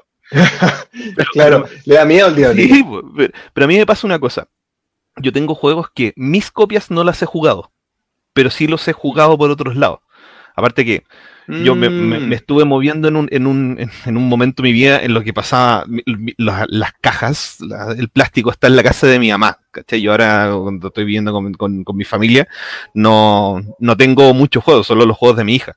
Entonces, trasladar, y la casa queda fuera de Santiago, la casa de mi mamá, entonces trasladar los juegos Win Santiago para mí era un cacho. Entonces, podría considerar un juego que es el que tengo, que sé que solo yo lo tengo y mis amigos no que yo creo que es el que JP al que le, le- le tiene ganas, que es el DH de Downfall, que es una cajota de Kickstarter. Como 16 dinosaurios fueron sacados del, del fondo de las profundidades para, para todo ese Dieron su plástico. vida. sí. Sí, eso, yo creo que es el juego que al que más ganas le tengo y que más pendiente tenemos. Y de hecho, todos mis amigos que saben que lo tengo me dicen, sácalo, saquémoslo en algún momento de la vida, por favor, porque en despliegue es una cosa eh, bastante bonita a la vista, por lo menos. Oye, ahí entró nuestro amigo Pablo Céspedes. Lo más grande de este mundo. Valdiviano Oye. actualmente. Siempre de corazón, así que Valdiviano. Si alguien tiene relleno, acepto, René Soria. Yo, yo Ah, continúo dale, dale tú. entonces. René Soria eh, pregunta: ¿Qué juegos incluirían en un paquete de supervivencia para la cuarentena si no tuvieran una opción de jugar a distancia? Yo quería que llegara esta pregunta, yo quería que llegara este momento. ¿Para Porque jugar de a entendí- uno? Ah, sí, pues. Ah, Es una sí. excelente pregunta. Sí. Ya, mira, quiero partir pensando así como un Yo paquete. creo que, que- que aplique a la realidad de cada uno. Sí, sí. Es que pensando en, en- en cuál es el contexto de paquete de sobrevivencia. Por ejemplo, si tuviésemos un paquete de sobrevivencia el día de hoy en el que estamos encerrados en la casa, yo creo que si es que tuviese Unicornio la, de la- destello. sí, la- la mínima posibilidad de jugar con mi familia tendría que ser como un virus, unicornio estello, eh, un, eh, un rino giro, que este juego es livianito. Eh, el, el que sí ha funcionado con mi familia es el, el Just One. Entonces yo creo que ese sería el, el- el paquete de sobrevivencia. Pero si fuese como el otro paquete de sobrevivencia en el, en el mundo apocalíptico, así apocalipsis zombie, se echaría ahí en la mochila en vez de los porotos y las lentejas, ¿cachai? y el abrelata y, y las velas, yo creo que me haría como una, una maleta de, para prototipar. Más que llevarme una, una cajota grande de un juego, porque en el fondo si me llevo muchos dados, muchas hojas, eh, meeples de distintos colores, cubitos de distintos colores, puedo jugar todo lo que se, lo que recuerde, más que llevarme un, un solo juego para sobrevivir. Eh, yo me... Es complicada mi vida. Es complicada mi vida porque no me gusta jugar en solitario. Y es súper trágico porque no me dan ganas de jugar en solitario y amo con la vida jugar juegos de mesa. Dicho eso, solamente me llevaría juegos muy livianos, muy, muy, muy, muy, muy livianos, porque son los únicos que disfruto jugando jueguitos de 5 minutos. No, no me gusta la idea de jugar sola, entonces tampoco me gusta la idea de jugar online, pero las tolero un poco más que jugar sola. Entonces, el Number Nine, el Limes, juegos así de cortos, que en 5 o 10 minutos los tienes, eh, es como lo único que me podría llevar. Trágico. No, yo creo que si, si tuviera que elegir uno. Gloomhaven, me Gloomhaven, que este- No, no, no, pero para dar una respuesta un poco más interesante. que para- Uno para jugar solo y uno para jugar con, mi, con, con Florencia, eh, para jugar solo Seventh Continent. Por lejos es mi juego solitario favorito. Ya, eh, una cosa, yo creo que por lejos. Y, el, y, y para jugar eh, con alguien, me parece que esta es la oportunidad de hincarle el diente a un juego y, y- y conocer mucho su profundidad. Porque lo hablamos, por ejemplo, en Concordia, que lo elegiría si, si, si escalara mejor a... a- lo, lo elegiría si escalara mejor a menos jugadores. Si fuera muy bueno a dos jugadores, lo elegiría. Pero, pero a lo que me refiero con un juego que para hincarle el diente es esos juegos que tú decís, oye, lo quiero volver a jugar y probar esta otra esta otra esta otra, que tienen mucho argumento para seguir, seguir y seguir. Creo que si tuviera que quedarme con uno, gusta mucho como anda de a dos, es el Gaia Project, que tiene una profundidad muy exquisita y siete facciones, perdón, 14 facciones, eh, da para mucho, da para mucho exploración y mucho rato de juego y no me aburre el juego, así que creo que va por ahí. Yo voy a hacer un cómodo pack Ah. Wingspan. Para jugar solo, para jugar con gente y para recordar las aves que alguna vez habitaron este mundo. En este futuro apocalíptico. Ah. Yo tengo el Wingspan sin abrir, pero me da miedo. Dicen que el solitario es excelente, pero también dicen que el, el solitario de Everdell es excelente y, ¿Y no te gustó? no puedo jugar un juego de más de media hora sola. Mm. Entonces, como mejor no lo abro. JP, voy yo, vas tú. Puedo ir Gustavo Prieto Alvarado, ¿cuál es la opinión personal de las plataformas digitales en cuanto a juegos? ¿Es una real alternativa? ¿Qué es lo que se pierde y gana con ello? Mm. Mm. Mi opinión personal es que son muy cómodas, al menos yo, para mí, lo dije, lo dije el capítulo pasado, no logro, por ejemplo, esto de Tabletop Simulator y Tabletopia, no logro ocuparlos, no puedo ocuparlos. No sé qué apretar, se me caen las cartas, se las dejo abiertas y las muestro sin querer y hago cosas est- estúpidas que obviamente uno podría hacer en la vida real, pero Claro. veces. Sí. Mira, yo tengo una, yo tengo la, la misma visión que tienes tú, pero encuentro que es favorable eso. Porque en el fondo en este momento se están utilizando tanto y le estamos poniendo tan baja valoración a esas cosas que el, el, proveedor tiene que hacer las mejoras pertinentes, ¿cachai? Por ejemplo, lo- los juegos, los juegos digitales, la- la- las cuestiones que están muy de moda, el, el Minecraft, el Fortnite, todas esas cuestiones, tuvieron momentos de fallo y por qué, por qué mejoraron y tienen la calidad que tienen ahora es porque mucha gente lo usó, mucha gente se quejó. Y eso es lo que está pasando con los formatos digitales en este momento en el que todos están jugando desde la casa, ¿cachai? Entonces estamos pasando por el...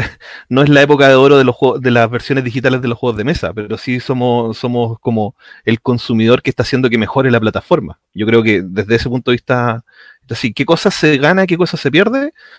Yo creo que lo que se gana es que cada vez gente eh, tiene acceso a esto que no lo tenía antes y que cuando salga de la cuarentena a lo mejor va a ir a comprar más juegos y eso le ayuda a la industria. Yo no soy buena para estas cosas. La verdad es que eh, no sé si lo conté el capítulo pasado que compré Tabletop Simulator por si acaso, Sí, sí, lo comentaste. pero espero no tener que usarlo. Que usarlo. O sea, llevo un mes, llevo un mes, estoy eh, cuerda, llevo un mes sola, o sea, estoy, me siento cuerda y no me siento tan necesitada de, eh, de, de este tipo de plataformas, como ya les contamos en la introducción. He hecho algunas actividades que me, me han mantenido ligeramente con el síndrome de abstinencia controlado. Eh, y, y la verdad es que no me aburro, no me he aburrido en este tiempo, entonces trato, trato de evitar porque no me gusta mucho la sensación y la verdad es que si bien ni siquiera he entrado a mirar Tabletop Simulator y con la Cami el Feño me se supone que el otro martes entró a Tabletopía, pero eh, incluso me gustan más las páginas arcaicas como Borgen Arena o otras, más que la simulación así como tan real y tan bonita y, esa, y esas cosas. Sí, a mí me ha pasado que esta semana he estado jugando al menos, o sea, estas semanas he estado jugando al menos cuatro veces a la semana con mi grupo de amigos habitual. Compramos Ujú. el Carcassonne, compramos Ticket to Ride, compramos el Splendor, compramos el Istanbul, que tienen versiones digitales súper buenas, pero me pregunto, ¿lo habríamos comprado en otro contexto? Lo más probable es que no. No, Lo más probable es que si alguien nos hubiese dicho, oye, el Carcassonne está digital, ¿y para qué si lo, nos podemos juntar a jugar? Era como obvio. Claro. Pero ahora eso obvio ya no es obvio. Entonces, quizá son diferentes, no los miraría a huevo, tomando en cuenta incluso el contexto actual. Y sí, son interesantes. Por ejemplo, el Carcassonne, los Meeples van saltando. Cuando construyes una ciudad, le salen banderitas de tu color. Igual como bien entretenido. Así que no, no los miraría menos. Hay, hay que darle la oportunidad. No es lo mismo, evidentemente, pero sí, es una muy buena experiencia del juego online. Sí. Yo veo JP pegado. No sé Sí. si estará pegado en audio. Está, está como así. Así que voy a leer la siguiente pregunta yo. Cristian Martínez, antes que todo, deseo hacer una observación respecto al capítulo anterior. Uh, Tanto tableto, hoy este justo me toca leer el más largo. Eh, tanto Tabletopia como Hola. Tabletop Simulator vienen los manuales de los juegos. y están con un icono al lado izquierdo, bla, bla, bla, bla, bla, bla. Voy a hacer un resumen y voy a llegar ahora a la pregunta. ¿Qué mala experiencia han tenido con algún Kickstarter? Eh, ¿Qué mala experiencia han tenido con algún Kickstarter eh, al recibirlo? Eh, eh, él comenta con Time of Legend de Juana de Arco, bla, bla, bla, que pidió todo y que el shipping le salió tremendamente caro más que el Kickstarter. Y también el tema eh, de la primera, la primera ola le llegó bien, pero el segundo le llegó con un tremendo donazo. Además que eh, DHL, eh, como es habitual, hizo unos Mm. cobros abusivos. Estoy resumiendo, porque lo había leído. Bueno, buen Así que resumen. pregunta, ¿qué mala experiencia han tenido al obtener un Kickstarter? Y ahí César es el hombre de Que las que malas parta, que experiencias. parta en Diego, por favor, que parta Diego. ¿Quién es Daniel, Diego? perdón, Daniel. No, no, Daniel, Daniel. Es que estaba leyendo uno de los, de los comentarios de acá, Ah. entonces mientras papelé. A ver, Kickstarter yo he apoyado en mi vida como tres, creo, o cuatro. El primero de ellos fue The Binding of Isaac y llegó en el tiempo, obviamente que no correspondía, siempre se demoran un poquito más de meses. No tuve que pagar aduanazo, pero venían algunas cartas rotas. Así que escribí creo que unos ocho correos a, a la compañía responsable, no tuve respuesta como en un año. Y me parece que en algún punto alguien le dijo a una persona, ya, tú hazte cargo de esta cuestión. Porque de un día para otro me respondieron correos inmediatamente, me enviaron al día siguiente la reposición y me preguntaban a cada rato si había llegado todo bien y cosas así. Así que esa fue como la mala experiencia. Para haber sido la primera experiencia con un Kickstarter, no me gustó esto de- del tiempo de espera del, después de haber recibido el producto, que ya demoró tiempo, haber tenido que después hacer este proceso de postventa. Fue como complejo. Eh, mi mala experiencia con Kickstarter es de un juego que yo no pedí individualmente, sino que a través de un amigo lo pedí. Y la primera rabia que me dio es que fui a Essen y en Essen estaba el juego y todavía no llegaba el Kickstarter a Chile. Bueno, todavía no llega el Kickstarter a Chile. Bueno, oh, Nico, la culpa es tuya. Nico tiene tantos Kickstarter, eh, no voy a decir el apellido de Nico por su privacidad, pero todos sabemos que es porque no lo puedo pronunciar. ¿Ya? Eh, y todavía no tengo el juego. Y creo que nunca lo voy a tener. Así Mm. que esa ha sido mi peor experiencia en la vida con Kickstarter. Ya. César. Yo voy a partir. Bueno, mi primera experiencia con Kickstarter fue el DH Downfall, que llegó bien. La segunda fue el Rising Sun, que llegó impecable también. Y, de- y además me regalaron el tapete de Neopren, que en el fondo me, me llegó sin haberlo vaqueado. ¿ya? Y después de eso, eh, varios Kickstarter que están perdidos en la vida, que todavía no, todavía no llegan a ningún lado. ¿ya? Un, un abstracto de madera, eh, unas piececitas de, de como Dungeons and Dragons, pero en vez de ser humanos o, orcos o lo que sea, son distintas razas de perros. ¿Ya? Eh, unas miniaturas. Sí, son perritos, perritos con gorritos, espadas y toda la cuestión. ¿ya? Y eh, lo otro fue lo que les comenté mm, y acá en, en algún capítulo anterior del eh, Skull Tales, creo que se llama, el, el juego de los piratas, el español de la editorial Eclipse, que las miniaturas son de una calidad paupérrima y llegaron destruidas acá, la caja llegó con un abollón, pero eso yo creo que tiene que más ver con correos de Chile que, que- primero, el abollón de la caja y eh, con, con correos de Chile, yo estoy seguro que es culpa de ellos, y, y la calidad de las miniaturas obviamente es por parte de la editorial. Eh, pedí reposición de, la- de las miniaturas que llegaron destruidas, les mandé fotos, les mandé... Había una, ta- una, una carta, una tarjeta que eh, el reverso eh, no concordaba con, con el, la, la- la cara principal de la, de la carta. Y pedí reposición de todo eso, me dijeron, sí, ya está en camino. Esto fue varios meses previo a, a estallido social y no ha llegado. Así que ahí estoy. Tampoco quiero mandar y mandar correos para que me los repongan. Al final voy a ver la, la alternativa de pegarlas yo mismo, pero como soy malazo para las manualidades, voy a, voy a ver qué hago. Pero esas han sido mi- mis malas experiencias con respecto a los, a los Kickstarter. Y ya trato de ni siquiera navegar, eh, de no ver lo, lo nuevo que hay porque me, me caliento y capaz que gaste un dineral y no, no, no lo voy a hacer. Ya esa cuestión ya. Kickstarter para mí fue olvidarlo, no, no más. A menos que a lo mejor salga un producto, un juego chileno que, que requiera eh, patrocinio o Apoyo. o apoyo, yo creo que ahí sí entraría. JP, ¿alguna mala experiencia en Kickstarter? Que no hayas contado antes. No, yo creo que los aduanazos están en top one.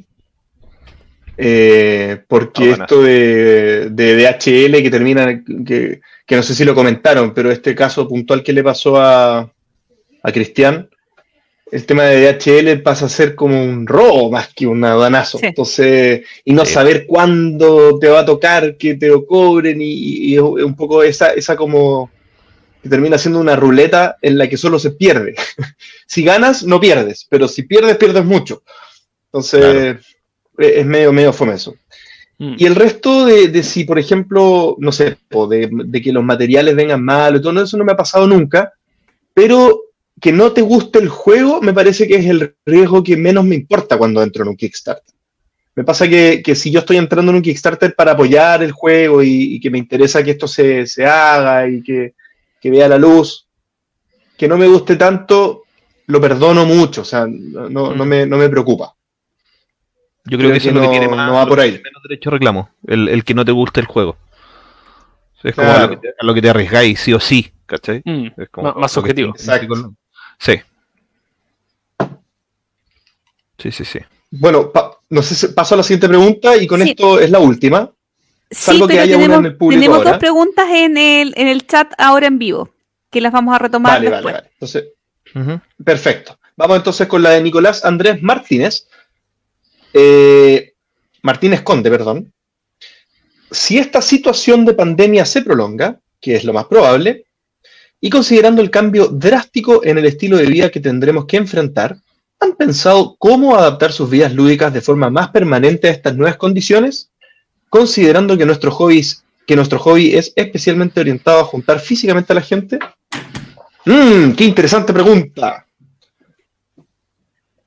Eh, sí, yo me estoy preguntando algunas cositas. Por ejemplo, haber jugado Gloomhaven con, con Pancho, que está en Alemania.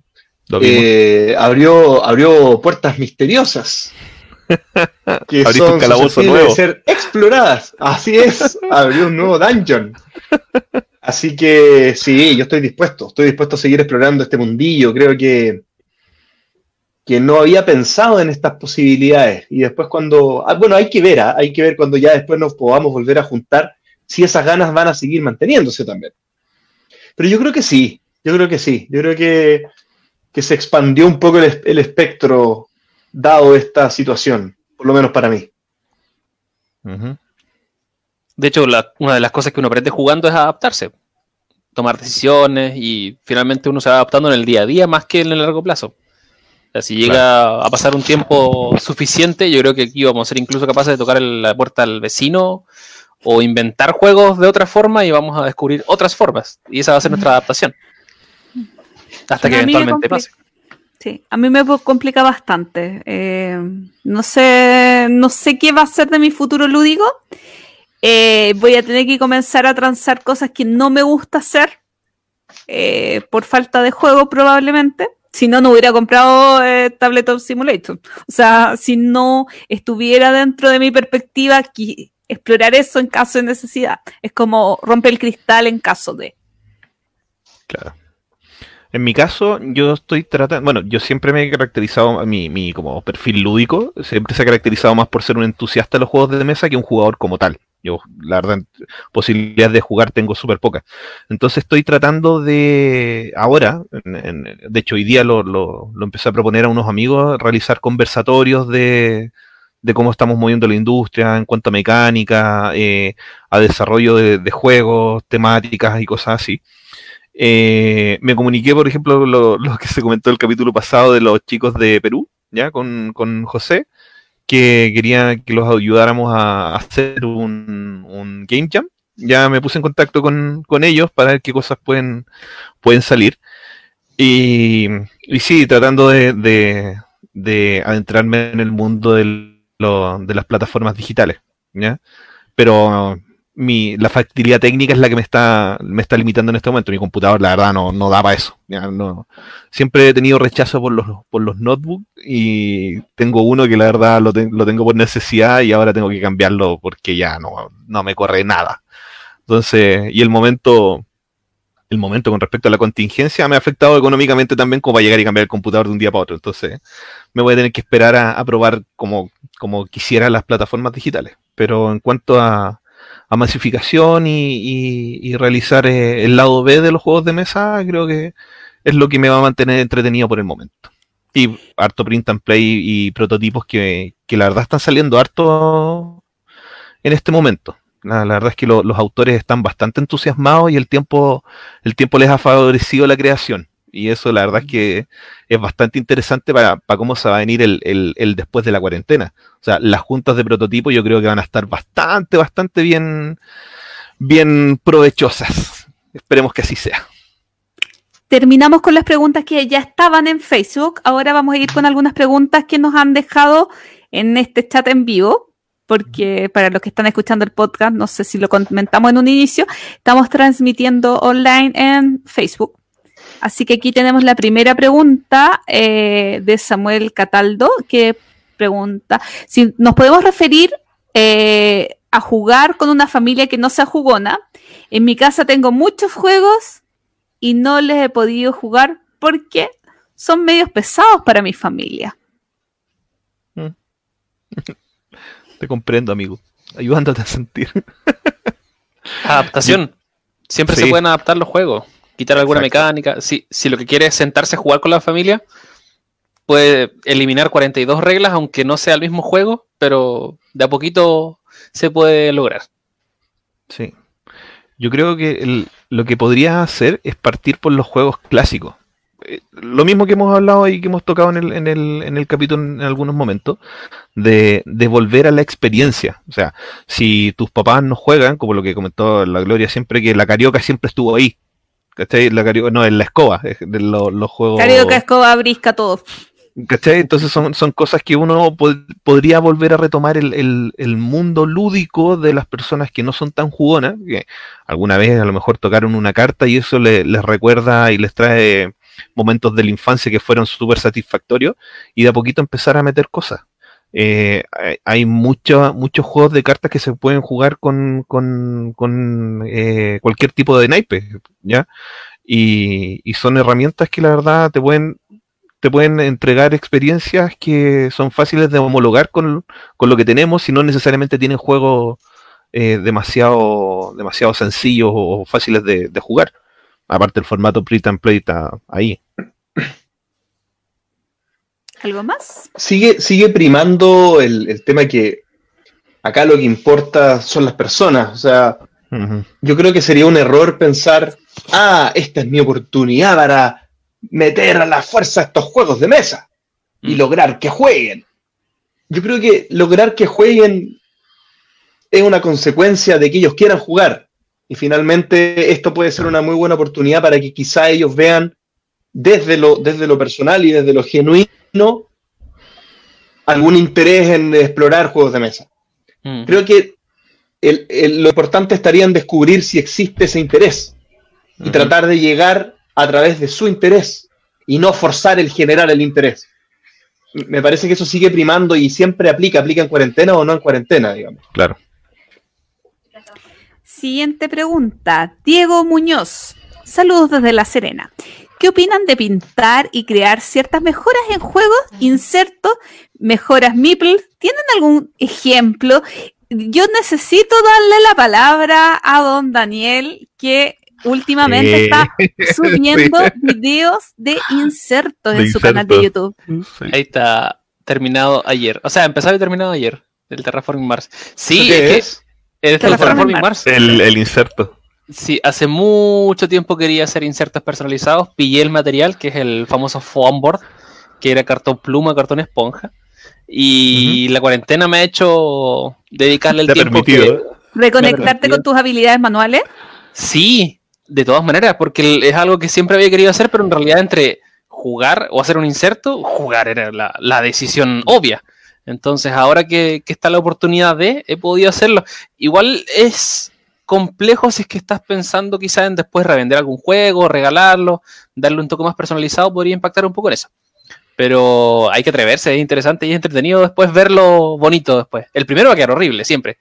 Pero después el segundo, el tercero va agarrando mejor ritmo y, y es entretenido hacerlo. El metajuego, en este caso. Claro. Sí, yo disfrutaría si tuviera Ahora, una yo- impresora 3D porque habilidades artísticas no tengo. Yo tampoco. Aunque No, requiere práctica. ver. La pregunta, Sí, siempre, la siempre- pregunta que tal vez es más. Perdón. No, no, dale. La pregunta que. la pregunta que tal vez es más general de Diego, de qué opinamos del hecho de. A mí me parece que. Y, y tú lo mencionaste, Daniel. El metajuego. A mí me encanta el metajuego. A los jugadores de Magic nos encanta el metajuego. Si eh, Sí, estamos. ¿Cuánto tiempo pasamos armando los macitos? claro. Por ejemplo. y pensando en qué sería utilizar esta carta, esta otra carta, el metajuego de Magic es ese, el metajuego de los juegos de mesa, en parte, esto es también. O sea, hablamos, ¿cuánto hablamos, Gloria, de, de- ponemos las cajas así, ponemos las cajas así? ¿Dejan los plásticos, no dejo los plásticos? Pinto las miniaturas, no, pinto las miniaturas, no las pinto, hago insertos, no los hago. Esto nos describe como jugadores también. O sea, finalmente, eh, en los pescadores hablan, cuánto tiempo también tienen grupos de WhatsApp para hablar de los carretes, que el nylon, que no sé qué, que la caña, que... Bueno, nosotros hacemos esto, yo, yo creo que esto es súper importante, me, me parece que, que es súper importante, que describe un poco nuestras personalidades también. Mm. Claro. Yo encuentro que tiene un valor agregado. Si es que tú compras un juego, estás ya sabes que el juego de partida puede venir abierto. Y, y- y generalmente cuando, cuando uno entra en el mercado informal de los juegos de mesa, eh, no creo que nadie te engañe y te diga es un 5 de 5. ¿no? Todos dicen es un está jugado, está destroquelado, tiene insertos, están pintadas. Es raro que alguien venda sus miniaturas pintadas, pero, pero está la posibilidad. Y yo preferiría comprar un juego con miniaturas pintadas que uno que no. Depende de cómo estén pintadas las miniaturas. También. Sí, sí, en realidad. Pero es que eso incluso me daría más chance de yo empezar a pintar mis miniaturas. Porque si son muy feas, ya alguien, lo- alguien ya la destruyó. Sí, en el fondo, yo- o lo que me queda es dejarlas igual de feas o peor, o mejorarlo. Ahora, igual a mí me pasa algo con los juegos que me gustan mucho. Eh, yo quizás no haría insertos porque no, no tengo la destreza y no, no dedico el tiempo a eso. Pero si veo gente que lo hace con juegos que a mí me gustan, me da cierto placer. Siento que el hecho de que alguien más le dedique tiempo a este metajuego de un juego que a mí me gusta, como que me infla el pecho. Me, me- Claro. me gusta que, que eso, que eso lo hagan. Cuando inventan, por ejemplo, también lo, lo- lo asocio a cuando inventan escenarios en juegos que me gustan y hacen, eh, eh, eh, ¿cómo se llama? User-made eh, escenarios para, para un juego de rol, por ejemplo, o, de- o- o tipo RPG. No lo voy a jugar probablemente, me quedo con los que están oficiales, pero me gusta que exista esa, esa tribu, digamos. Claro. De hecho, es tan, es tan como eh, bien valorado el, el- el- esta, estas formas de abordar el hobby que han incluso salido Kickstarter de, escenarios modulares. No sé si lo, viste así como para jugar rol. Es como un dungeon completo, que eran como más, kilos de plástico de todo el plástico que tengo en la casa para armar un, un dungeon. Y era como la escalera de un piso, la de dos pisos, la de tres pisos, el hoyo con el hoyo con el que te caes si son 3 puntos de daño, el de 10 puntos de daño y el 16 puntos de daño. Son, y, y es, y es para, para ambientar el tema. Si tenéis la posibilidad de hacerlo tú en tu casa, es más enriquecedor. Sí. Me gusta, me gusta. No teníamos última pregunta, pero ya. Ah, esta, esta pregunta es para JP. Así que tiene que contestarla. Cristian Martínez pregunta para JP. ¿Has testeado Frosthaven en Tabletop Simulator? Y si ha sido así, ¿qué te parece? Llora. No he testeado Frosthaven no porque me falten ganas, sino por lo que dije recién de, Mm. de que no logro funcionar bien con Tabletop Simulator.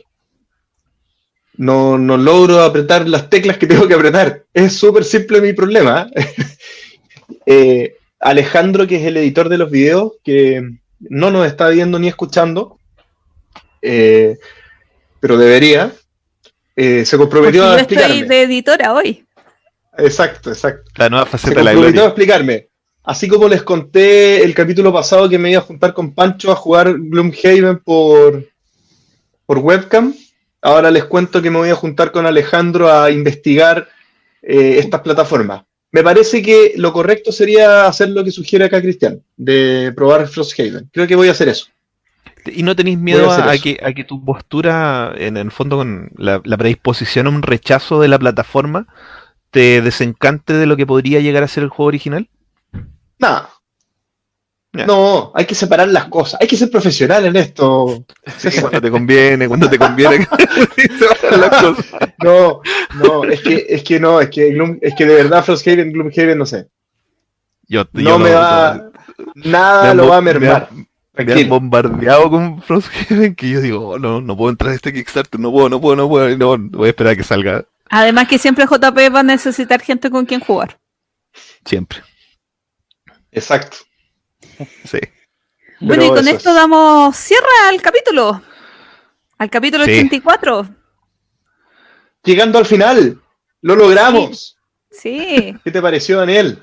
Maravilloso. Encantadísimo de haber podido participar de esta instancia. Muy, muy Sí, agradecido. Sigue lloviendo en Valdivia. Siempre. Siempre, siempre.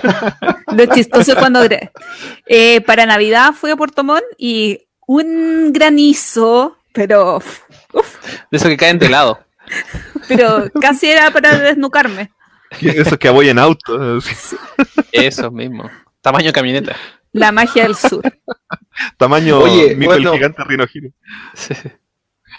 Bueno, llegando entonces al, al final del capítulo 84, eh, vamos a pedirle a Daniel palabras de cierre para despedirnos.